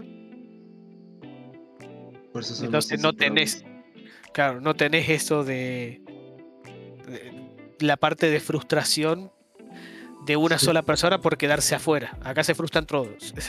Todos. Ah, por, uno pagan todos, por todos pagan Sí. uno. Como en la primaria. Sí, ah, no se vale, maestra, por todos pagan uno. Y ya, este.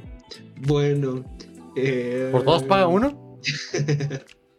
por todos, por todos paga uno. A mí me pasaba mucho eso. ¿No es por Oye, uno pagan estuve- todos? Sí, sí, pero pues también era, era- Pasaba, llegaba a pasar. Está bien, está bien, está bien. Oye, este. Estaba viendo que esta de Clue es del 85. De hecho, es una película más vieja todavía. La original, ¿no? Creo que todavía hay una más vieja. Pero creo que la, o sea, la de referencia es la de Clue del 85. Y luego esta película más nueva es de Ryan Johnson, que para ustedes, si lo ubican por ahí, hizo Star Wars, la 2, la de las nuevas, e hizo también Rogue One, y por ahí algunas otras peliculillas. Entonces y hace esta, que precisamente no se llama Chloe, se llama Nice Out, como entre cuchillos y quién sabe qué. Entonces, este, y sale nada más y nada menos que Daniel Craig. O sea, ya con eso ya creo que la ves. Sale Chris Evans y Ana de Armas y un montón de más, un montón más. Entonces es una película que es como basada en este juego. Y esta última versión, la verdad, está bastante eh, pintoresca, por así decirlo. Entonces, para que ahí tengan el dato de la película, también su recomendación, que no es un juego... Ah, pues sí, es un juego que habla de la muerte, hay una muerte en la mansión, entonces hay que tratar como de, de descubrir quién fue, y creo que la narrativa está bastante ágil, eh, no tanto como Star Wars, por ejemplo, pero bueno. Entonces, eh, ¿qué otro juego tenemos para comentar? Eh, hay tengo uno... Ajá. El ver. Ah, ese yo te quería platicar ahorita también. Bueno, quería que nos platicaras ese. Algo dijeron hace rato de referente a eso y a ver qué ibas a decir. Rain World está bien interesante. Porque te diría que cumple ambos, ambos parámetros bastante bien. O sea, ¿Cuáles, cuáles, cuáles? Rain cuáles? World cumple con la, la muerte como una mecánica bien, es una mecánica importante, pero está extremadamente bien justificada por la historia. Porque justamente la muerte ahí no es solamente eh, pues que te mueres y revives. Ahí realmente la muerte no existe como tal, porque ahora, en la, ahora y en ese mundo se rige por cosas llamadas ciclos. La historia está bien críptica y bien rara. No la entiendo bien, pero ahí puedo, puedo explicar lo que puedo explicar. En el mundo de Rain World llegaron, estaba pues el mundo. se empezó a hacer ingeniería biológica con animales para cumplir funciones. Eventualmente descubrieron la inmortalidad. Pero llegó un punto en el que la inmortalidad les dio hueva. Y ahora todo el mundo buscaba morir, pero siempre que se morían, volvían a aparecer en otro ciclo. Entonces les declararon a unas supercomputadoras que buscaran la manera de morir, de matar a la gente, de poder, de poder hacer eso. Y usaron todos los recursos para ellos. Y pues esas computadoras se sobrecalientan de una manera impresionante y lo que hacen es conectar pipas al océano que son mantenidas por gatos genéticamente modificados con babosas para ser muy ágiles, muy inteligentes y muy, y muy hábiles que a limpiar las pipas y todo eso, que todo vaya bien. Lo mejor de dos mundos. Y esa madre, pues agarra el agua del océano para enfriarse y evapora, pero hace nubes tan masivas que hace una lluvia irremediablemente dañina hacia abajo. Y de, y de hecho ahí viene justamente porque de vez en cuando hay lluvias extremadamente potentes que te pueden llegar a matar a ti y a todo lo que hay alrededor. Pero resulta que por allí se encontró un laguito que al aventarte en él te mata definitivamente. Eh, pero no solamente te mata, sino que como que te cumple tu más grande deseo. Y pues la gente fue para allá. Pero ¿qué pasó? Que justamente la gente que estaba más encadenada a la vida, que en este caso en particular creo que fueron como la gente más, como que los líderes del mundo, que fueron unos siete, unos siete, no pudieron, no pudieron fusionarse con ese caldo primigenio que te hacía como que evaporarte en líquido como eso. Y se convirtieron en bestias, bueno, no en bestias, sino se convirtieron como en criaturas raras, bien, bien, oníricas para, para existir. Y bueno, al final tú como persona, pues buscas tu familia, ¿no? O sea, tú, como, ya volviendo a la Tierra, ya volviendo después de conocer un poquito de Lore, ya tú vuelves a la... Bueno, faltó un... Y las, esas supercomputadoras pues siguieron trabajando porque nunca se apagaron. Y aunque, la, y aunque el método ya se cumplió, aunque ya toda la, digamos que toda la, toda la humanidad se extinguió, todos los que lo crearon se extinguió para, ya, ya no tiene el propósito, aún así no han descubierto la manera de matarlos, entonces se quedaron en un loop infinito en el que siempre tienen que estar buscando esa solución cada vez más efectiva, más efectiva sin realmente un sentido. Y bueno, de hecho, de hecho eso va el juego. El juego va de que te quieres unir con tu familia porque te perdiste una de esas lluvias, pero tú terminas adentrándote en algo mucho más grande y justamente ahí termina esto en el que tú te desencadenas de... O sea, tú ya, tú, te, en ese momento en el que ya cumples el, el que estás en el juego, al principio tú también estás con la intención de buscar a tu familia. Pero eventualmente, pues vas centrándote en esto de que hay un de que hay ciclos, de que ocupas de que terminas encontrando a esas supercomputadoras y de hecho uno piensa que son aliens al principio, pero no son aliens. Y luego dices este, no, pues no, pues vato, ¿qué buscas tú? Nada de lo que busques tiene sentido, ¿para qué lo haces? Pero bueno, si tienes las ganas de buscar algo que realmente importe, pues vete a tal lado. Y pues lo puedes hacer, lo puedes no hacer. Yo pregunto. muy interesante. Y al final, el final del juego ah, es justamente llegar a ese caldo primigenio de, la, humanidad. No, no, no, no, el final no. Y cumplir un deseo. Y, se te cumple un deseo. No, hasta ahí ya. Sí lo quiero jugar. Yo pregunto, porque escuché toda la historia. Bastante delirante la historia. Sí, yo es como. ¿A qué se le ocurrió esto? Está muy loca la historia. Tengo una duda. ¿Me parece a mí o eso suena a un Dead Stranding pero bien hecho? Dead Stranding está bien hecho. Eh, eh, no, este sonaba mejor. Sí, sonó mejor, sí, suena más chido. Sí, suena más chido. Es una cosa muy loca. Y está más bonito. Y está más bonito. O sea, eh, no sé si lo puedan ver ahí. Eh, visualmente está cabrón. O sea, está muy chido. No, y el final es una cosa. O sea, el. no, no digas el final. No voy a decir nada narrativo del final, cállate. Este. El, la, el despliegue, tanto de concepto como visual del final, la última secuencia, una barbaridad. No, ya no digas nada. Bien, bien loca. Ya, bien, ya hasta ahí. Hasta ahí. No voy a decir nada más que eso. Oye, este. ¿Dónde lo puedo tan conseguir? Buena, tan buena como para compararse con la de. con la del juego de, de Alba infiltrado en su propia jam? No, es que le da mil patadas a. Pocas escenas me han resultado más inquietantemente bonitas como esa. Oh. Como la de Ringworld. Ujú. Bueno. Es que es súper súper de miedo, pero también es No muy mal. hermosa la escena. Es una ya, cosa muy rara. no digas, no digas. No estoy diciendo No. nada, estoy, estoy atribuyendo adjetivos a una cosa que tú ni al caso. No, no, no, no, ya, sí, ya con eso estás diciendo. Cualquier palabra que uses a partir de este momento ya es un spoiler de, de Ringworld. Lo voy a. Oye, pero ¿dónde lo puedo conseguir? Es que lo tengo que estar cazando, ¿verdad? En Steam, no sé. Sí, en Hay Steam. un juego que, lo- ahora lo quiero, ahora. que trata la muerte de una manera interesante. Que es Hellblade Setsuna Sacrifice. Donde ahí muchas veces cuando vos los juegos te morías, volvías tal cual, solamente que comías vida y seguías tranqui, sin problema alguno. Este videojuego le da una vuelta de tuerca a eso y es como no puede pasar que si se muere un personaje vuelva sin problema alguno, algo le debe pasar. Y es que podés definitivamente morir y perder la partida en este juego. Porque De hecho, siento que. ¿Sí? O sea, nada más te interrumpo un poquito. Siento que a partir de aquí está muy interesante, justo con lo que va a decir Yuli, para que empecemos a hablar de la permadeath en los juegos.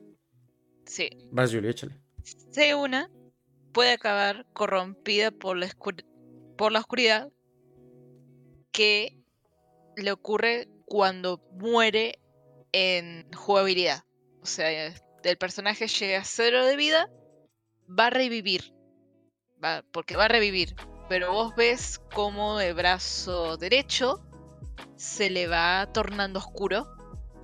Y esa oscuridad va subiendo, va subiendo, va subiendo. Y cuando llega a la cabeza, es un permadeath.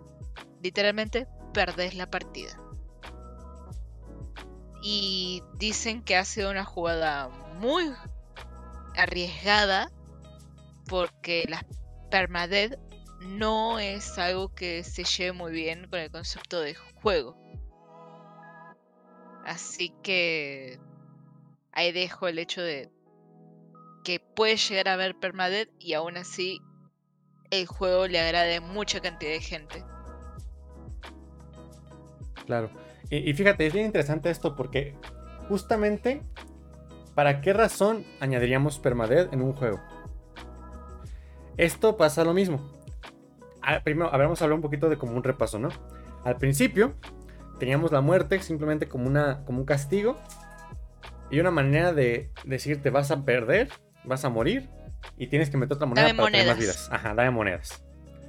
Luego llegó Dark Souls y dice, bueno, aquí ya de nada sirve que te meta- no te vamos a poder pedir monedas por vidas, pero aún así queremos que sientas que te va a pasar algo si te mueres.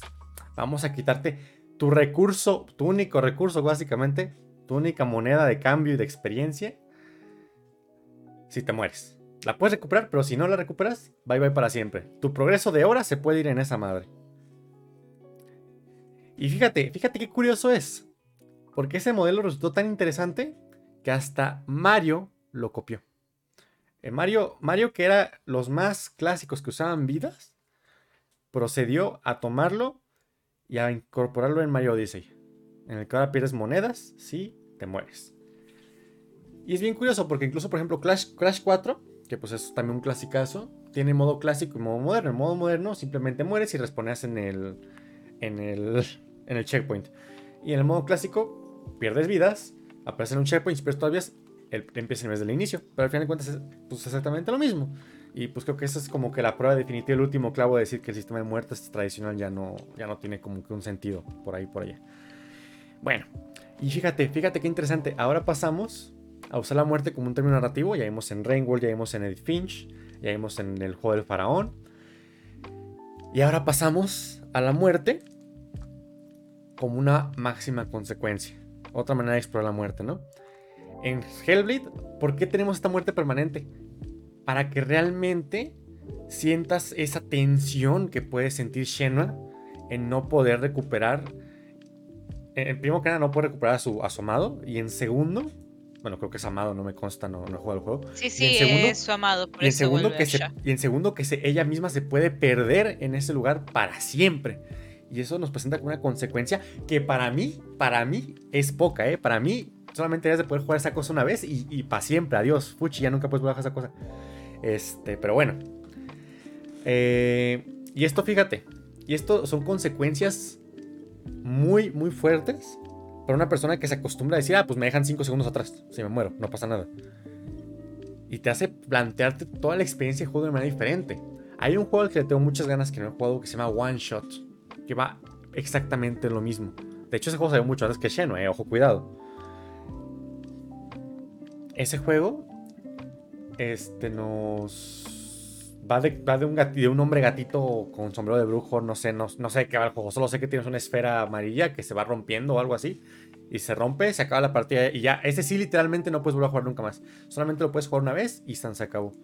Me imagino que como en todas las cosas, si borras archivos, reinstalas y cosas así, debería de poder solo usar, pero pues la intención no es esa, la intención es que tú vivas esa vida como va a ser lo único que tengas y te cambia todo el paradigma de cómo jugar. Y está bien interesante eso de la permadez. ¿Hay maneras más light de hacerlo? Hay maneras más light de hacerlo. En los roguelike, por ejemplo, en los roguelikes tú mueres y mueres si pierdes todo el progreso tienes que empezar desde el inicio, pero bueno, se quedan mejoritas, pues voy a empezar, todo lo que sea. Bueno, está bien.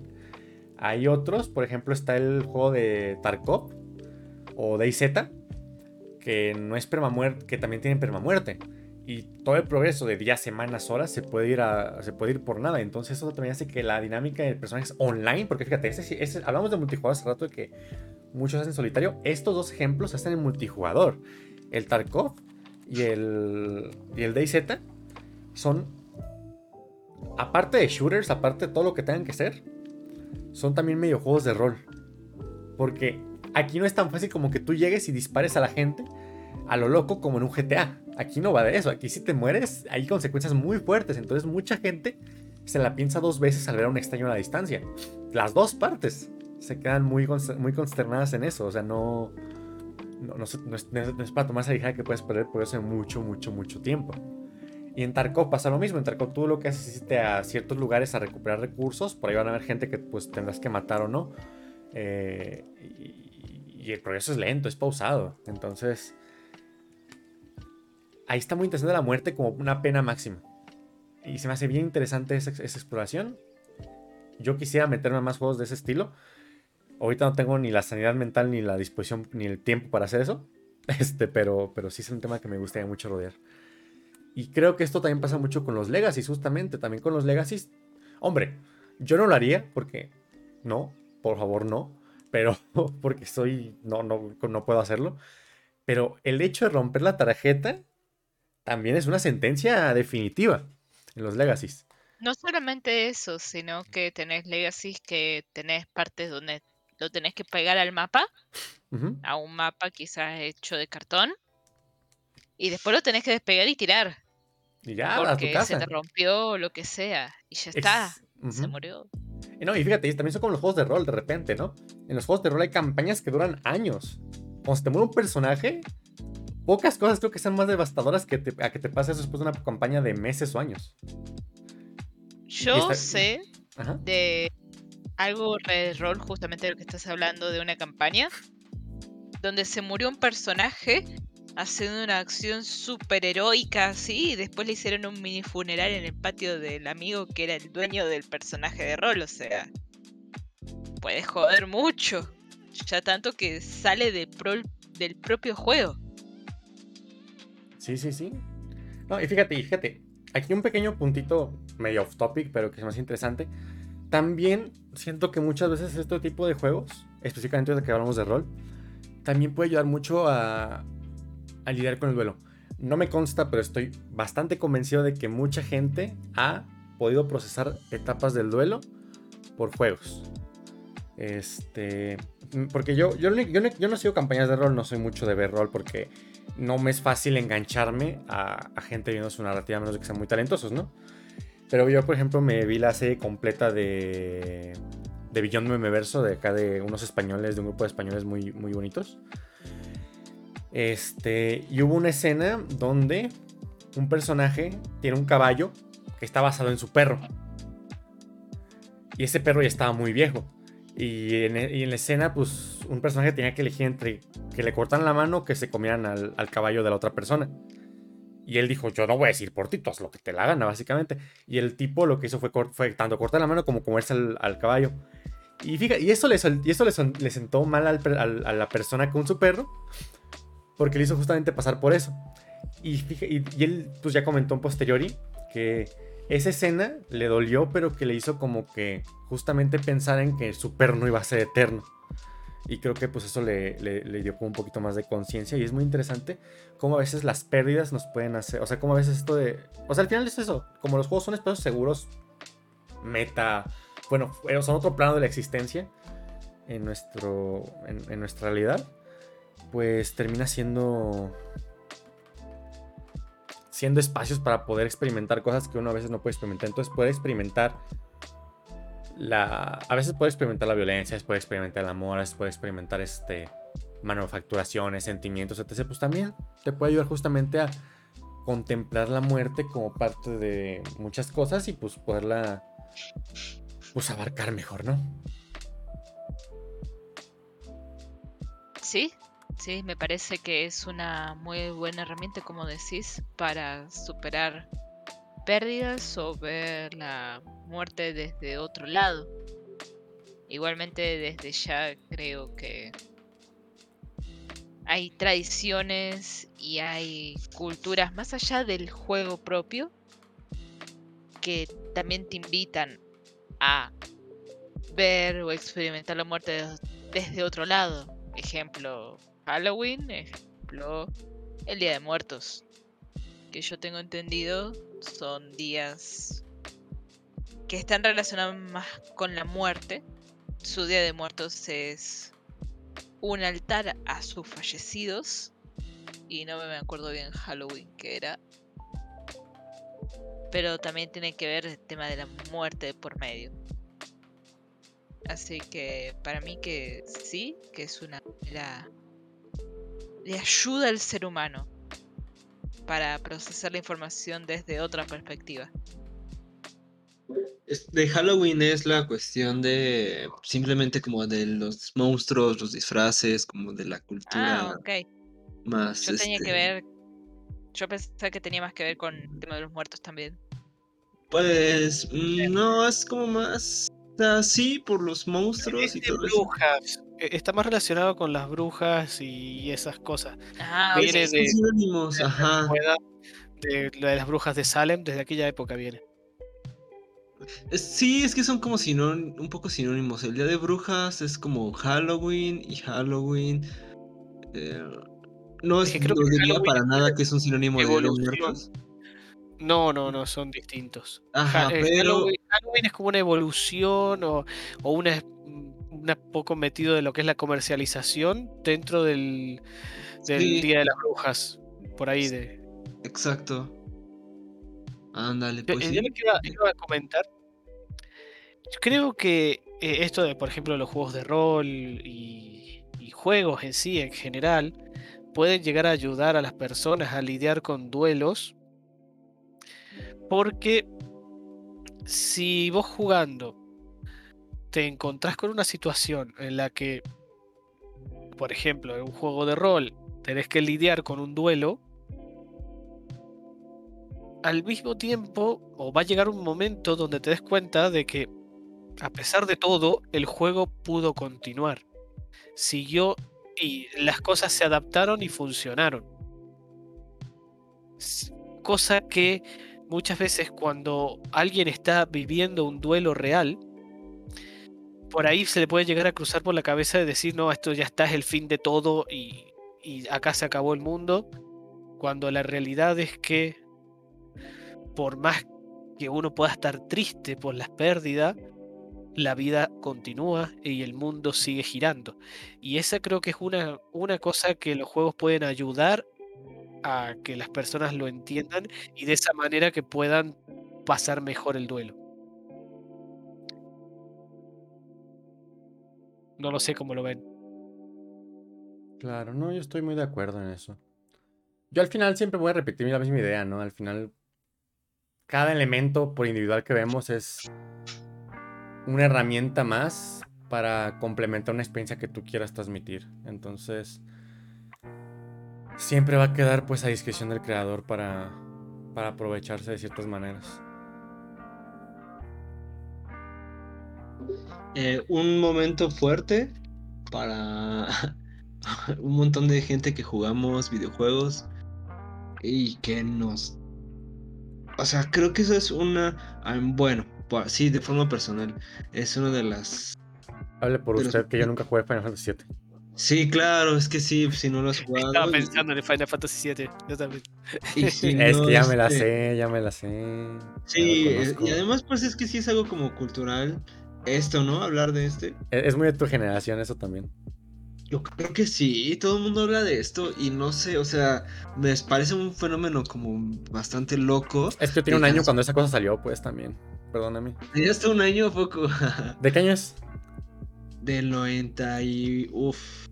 99, ¿no? Algo así. Ajá, ahorita lo checo. FF7. No, no lo he jugado. Es que eso es lo que está loco, ¿no? Porque ven, es del Tenía, 97. tenía sí. dos años, tenía dos años. Tenía, tenía o sea, tenía, no, no había ni nacido cuando salió esa cosa. Pues está complicado, estuvo complicado para mí entrarle. Y además yo creo que o sea, salió en el 97, pero acá nos ha de haber llegado. Y además yo lo jugué más tarde todavía. Como por el 2001, por ahí, supongo. 2000, ajá, yo creo, o sea, tampoco no fue mucho después, pero sí ya unos añitos después. Yo creo porque ya hasta fue en la, en la PlayStation 1, que fue la más, la chiquita, la pequeñita. Entonces, eh, bueno. Va, coméntanos. Y está loco, está loco esta cuestión, ¿no? De cómo muchas personas alrededor del mundo, sin internet, en ese momento, porque yo creo que lo vivimos sin internet, y no, y el hago de jugar en una PlayStation, llegar a ese momento es algo que yo creo que sí un montón de gente llegó, pero sí se me hace un, un acontecimiento un poco más cerrado que ver una serie, por ejemplo, o de haber visto Malcolm, o de haber visto alguna serie bastante conocida. Eh, o por ejemplo Dragon Ball, a lo mejor en Argentina, yo sé que también seguramente lo llegaban a ver. O sea, ¿a- ¿les pasaban Dragon Ball ustedes, Rafas, aquí? ¿O lo conocen así? Sí, sí, sí, Sí. a mí sí.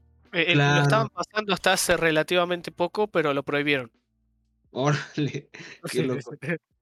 Entonces, Sí, sí, el, el este, gobierno, el gobierno prohibió Dragon Ball acá.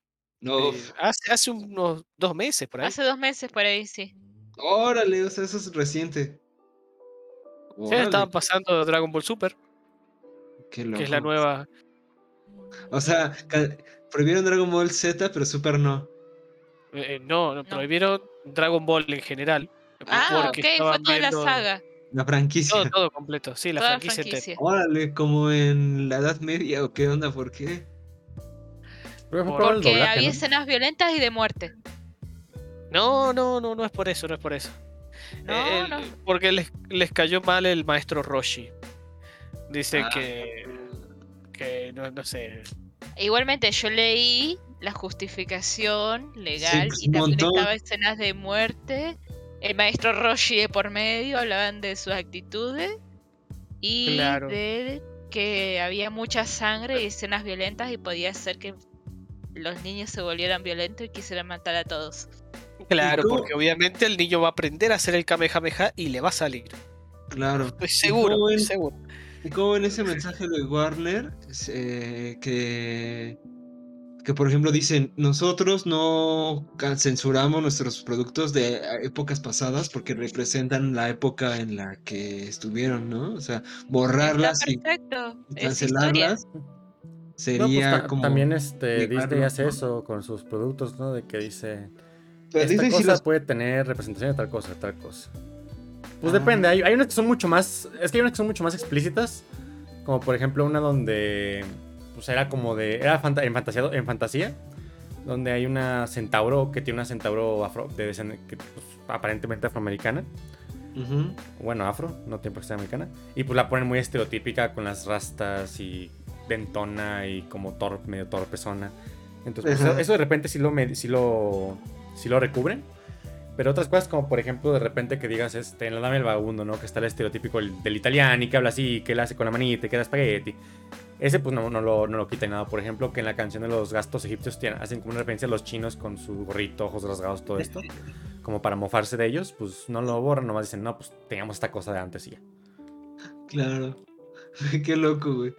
Eh, hasta a mí me está dando risa, güey. Es que eh, hemos como que crecido culturalmente tan... Y es eso, ¿no? Representan...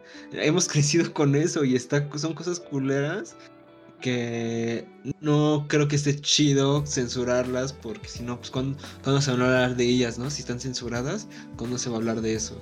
Y ahorita, por ejemplo, pues a mí no se me hace nada mal, es buen momento de hablar del maestro Roshi, ¿no? O sea, han pasado tantos años, pero ahorita, ¿por qué no hablar de eso, no? Del, del personaje y de la cuestión, y eso nos va a permitir, pues, hablar más cosas.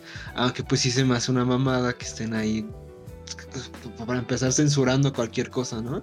Se me hace un poco, bueno, extraño.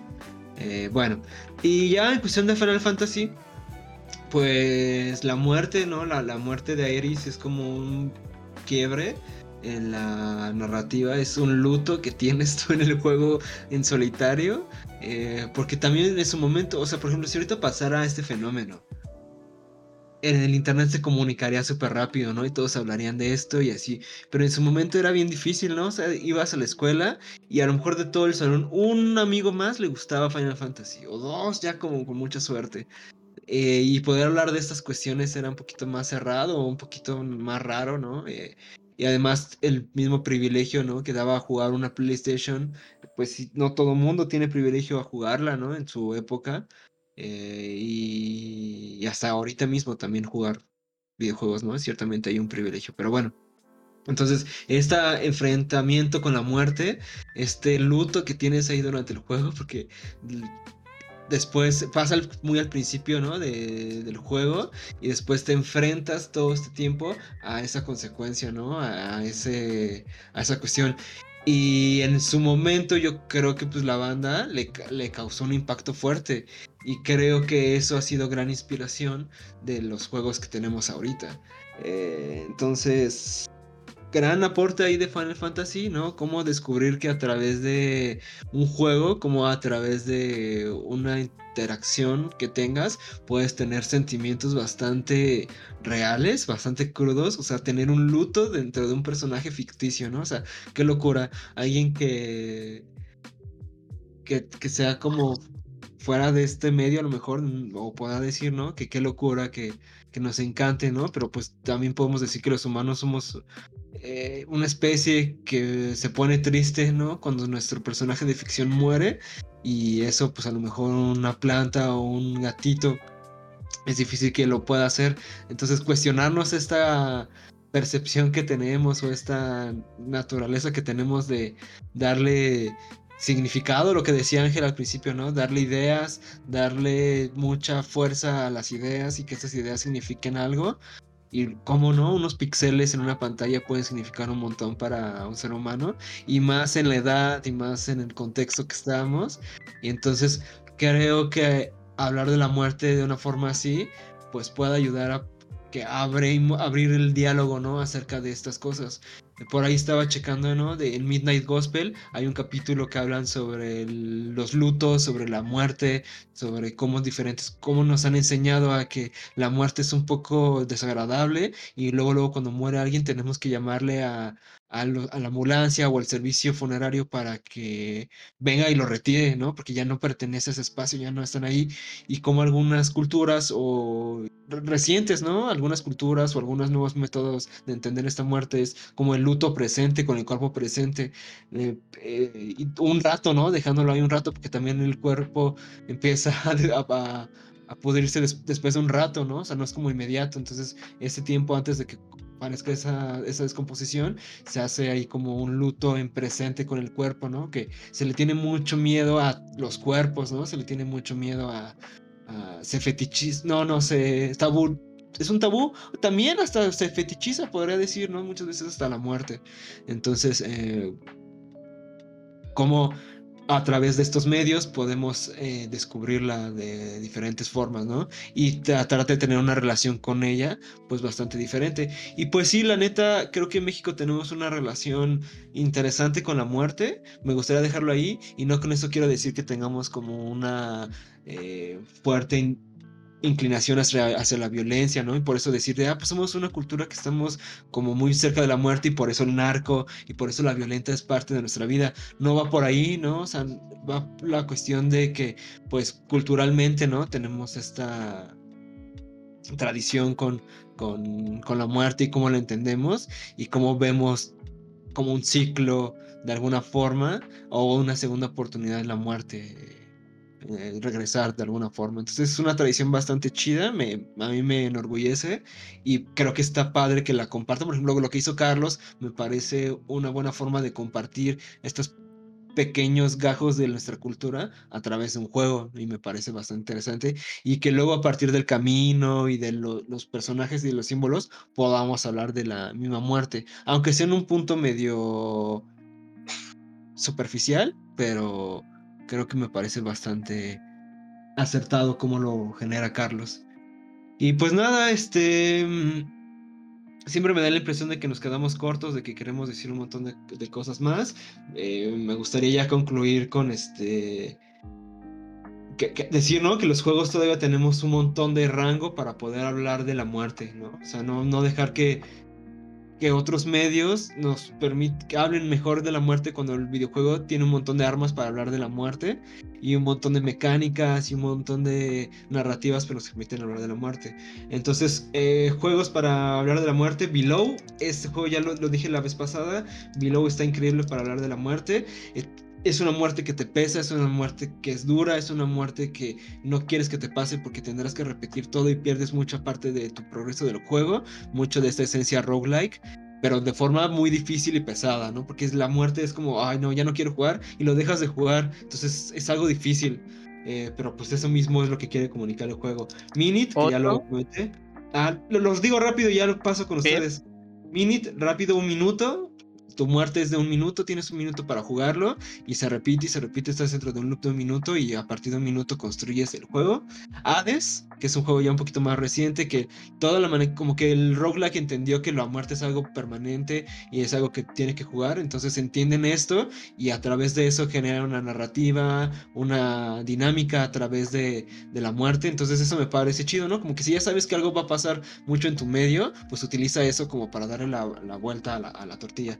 Disc Room, ya también lo he comentado un poquito por acá, pero Disc Room es este juego en donde entras a pequeños cuartos donde hay discos con navajas y tienes que Pero eso es como al principio. Después ya este, hay retos tienes que durar tanto tiempo y después de ese tiempo ya es posible morir. Entonces, eh, un poco la mecánica del juego es que tú estás tratando de no morir, no morir, no morir, morir. Y una vez que llegas al tiempo, ya tu, tu satisfacción es irte a estrellar contra las púas porque ya es difícil mantener el juego y eso es como una satisfacción. Entonces la muerte en muchas veces en el juego es una satisfacción, un fin. Y pues ya, ¿no? Con eso quiero ya pasar con, eh, a despedir con mis compañeros. Gracias por su tiempo y pues aquí vamos a seguir hablando de juegos de muerte y pues adelante ustedes, ¿qué conclusión tienen amigos? No, es para recomendar por ahí, aparte de los juegos ya nombrados, puedo decir eh, Green Fandango, un, juego, bueno, una novela gráfica, va, no sé si sería novela gráfica. Hoy en día, la versión nueva. jugable, experiencia jugable. La, la, versión nueva remasterizada es un point and click. Y bueno, trata de básicamente lo que vendría a ser la vida del otro lado. Y otro juego que se me ocurría también para nombrar es Limbo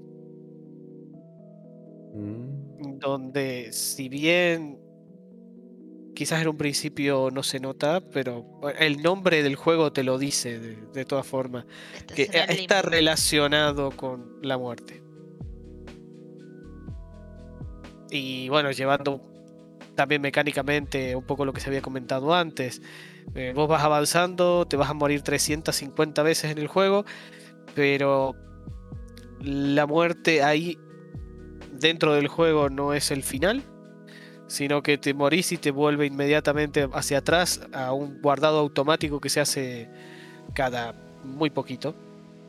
No es por tiempo, sino por depende de tienes ciertos lugares donde avanzás y ahí se guarda la partida. Y pues nada, eso. No se me ocurre más aparte de los otros ya nombrados. Yo creo que tengo un mensaje Y es, busquen de usar la muerte a aquellos que sean desarrolladores o personas que están buscando de hacer ideas originales o mecánicas originales, busquen de darle otra vuelta de tuerca a la muerte. Que no sea el final, sino que quizás sea el comienzo. Como dicen que es la muerte donde pasas por un túnel y puede ser que la luz al final del túnel, del túnel sea un nacimiento. Esos conceptos de la muerte como no el final, sino un comienzo. O que directamente no exista por algún motivo. Simplemente me gustaría que haya más investigar más desde el punto de vista de videojuego y juego de mesa. Que dejen parte de ser un tabú tal como lo es, porque es parte de vivir, calculo yo. Eso más que nada.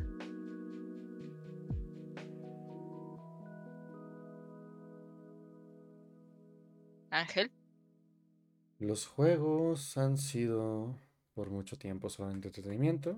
Mientras vamos avanzando, bueno, han sido entretenimiento, pero siempre han tenido esta, este no sé qué que te permite hacer más. Ya hoy en día se conoce pues muchos más maneras de jugar, muchas maneras de comprender el juego, de ver el medio, de ver el arte, de verlo como muchas cosas y así como y así como es el arte, así como es el medio, así como puede ser lo que sea que queramos definir que es un juego, pues hay muchísimo, muchísimo que investigar. La muerte es una cosa que tenemos muy normalizada, que se tuvo muy, muy vista, pero así como tantas cosas se creyeron en un pasado que se les pudo dar una vuelta, una vuelta en el futuro, también la muerte. Y como dije, es una herramienta más, sepanla usar, sepanla no usar, aprovechenla, disrumpan, hagan de todo.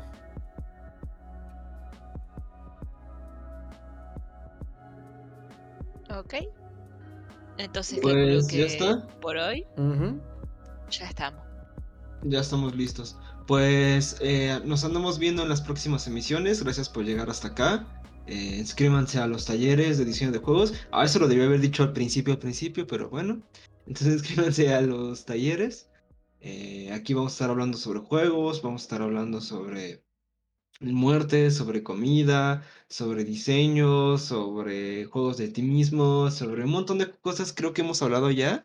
Entonces, si ustedes ven al final tantas horas que hemos hecho, aproximadamente 40 horas de podcast, entonces podrán tener ahí dif- diverso contenido. por, vamos por 80. 80, ¿cuál 40? 80. Ah, exacto, porque duran dos horas, wow, qué locura. Entonces, este, un poco más de, de 80 horas, entonces, este, pues bueno, qué locura, hay mucho contenido. Cuando lleguemos a las 100 horas hacemos algo especial.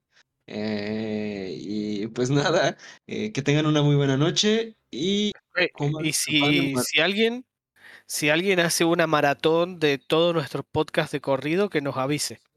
Le damos sí. un premio, le mandamos algo.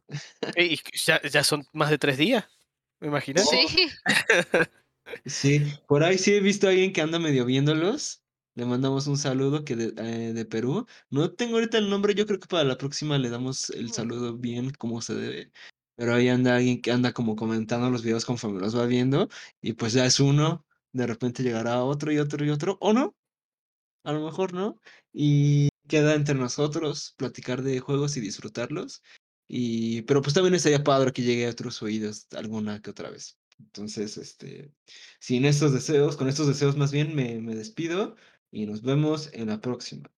Hasta luego. Chao. Nos Chao. vemos. Nos vemos en la Chao, chao. próxima. Bye.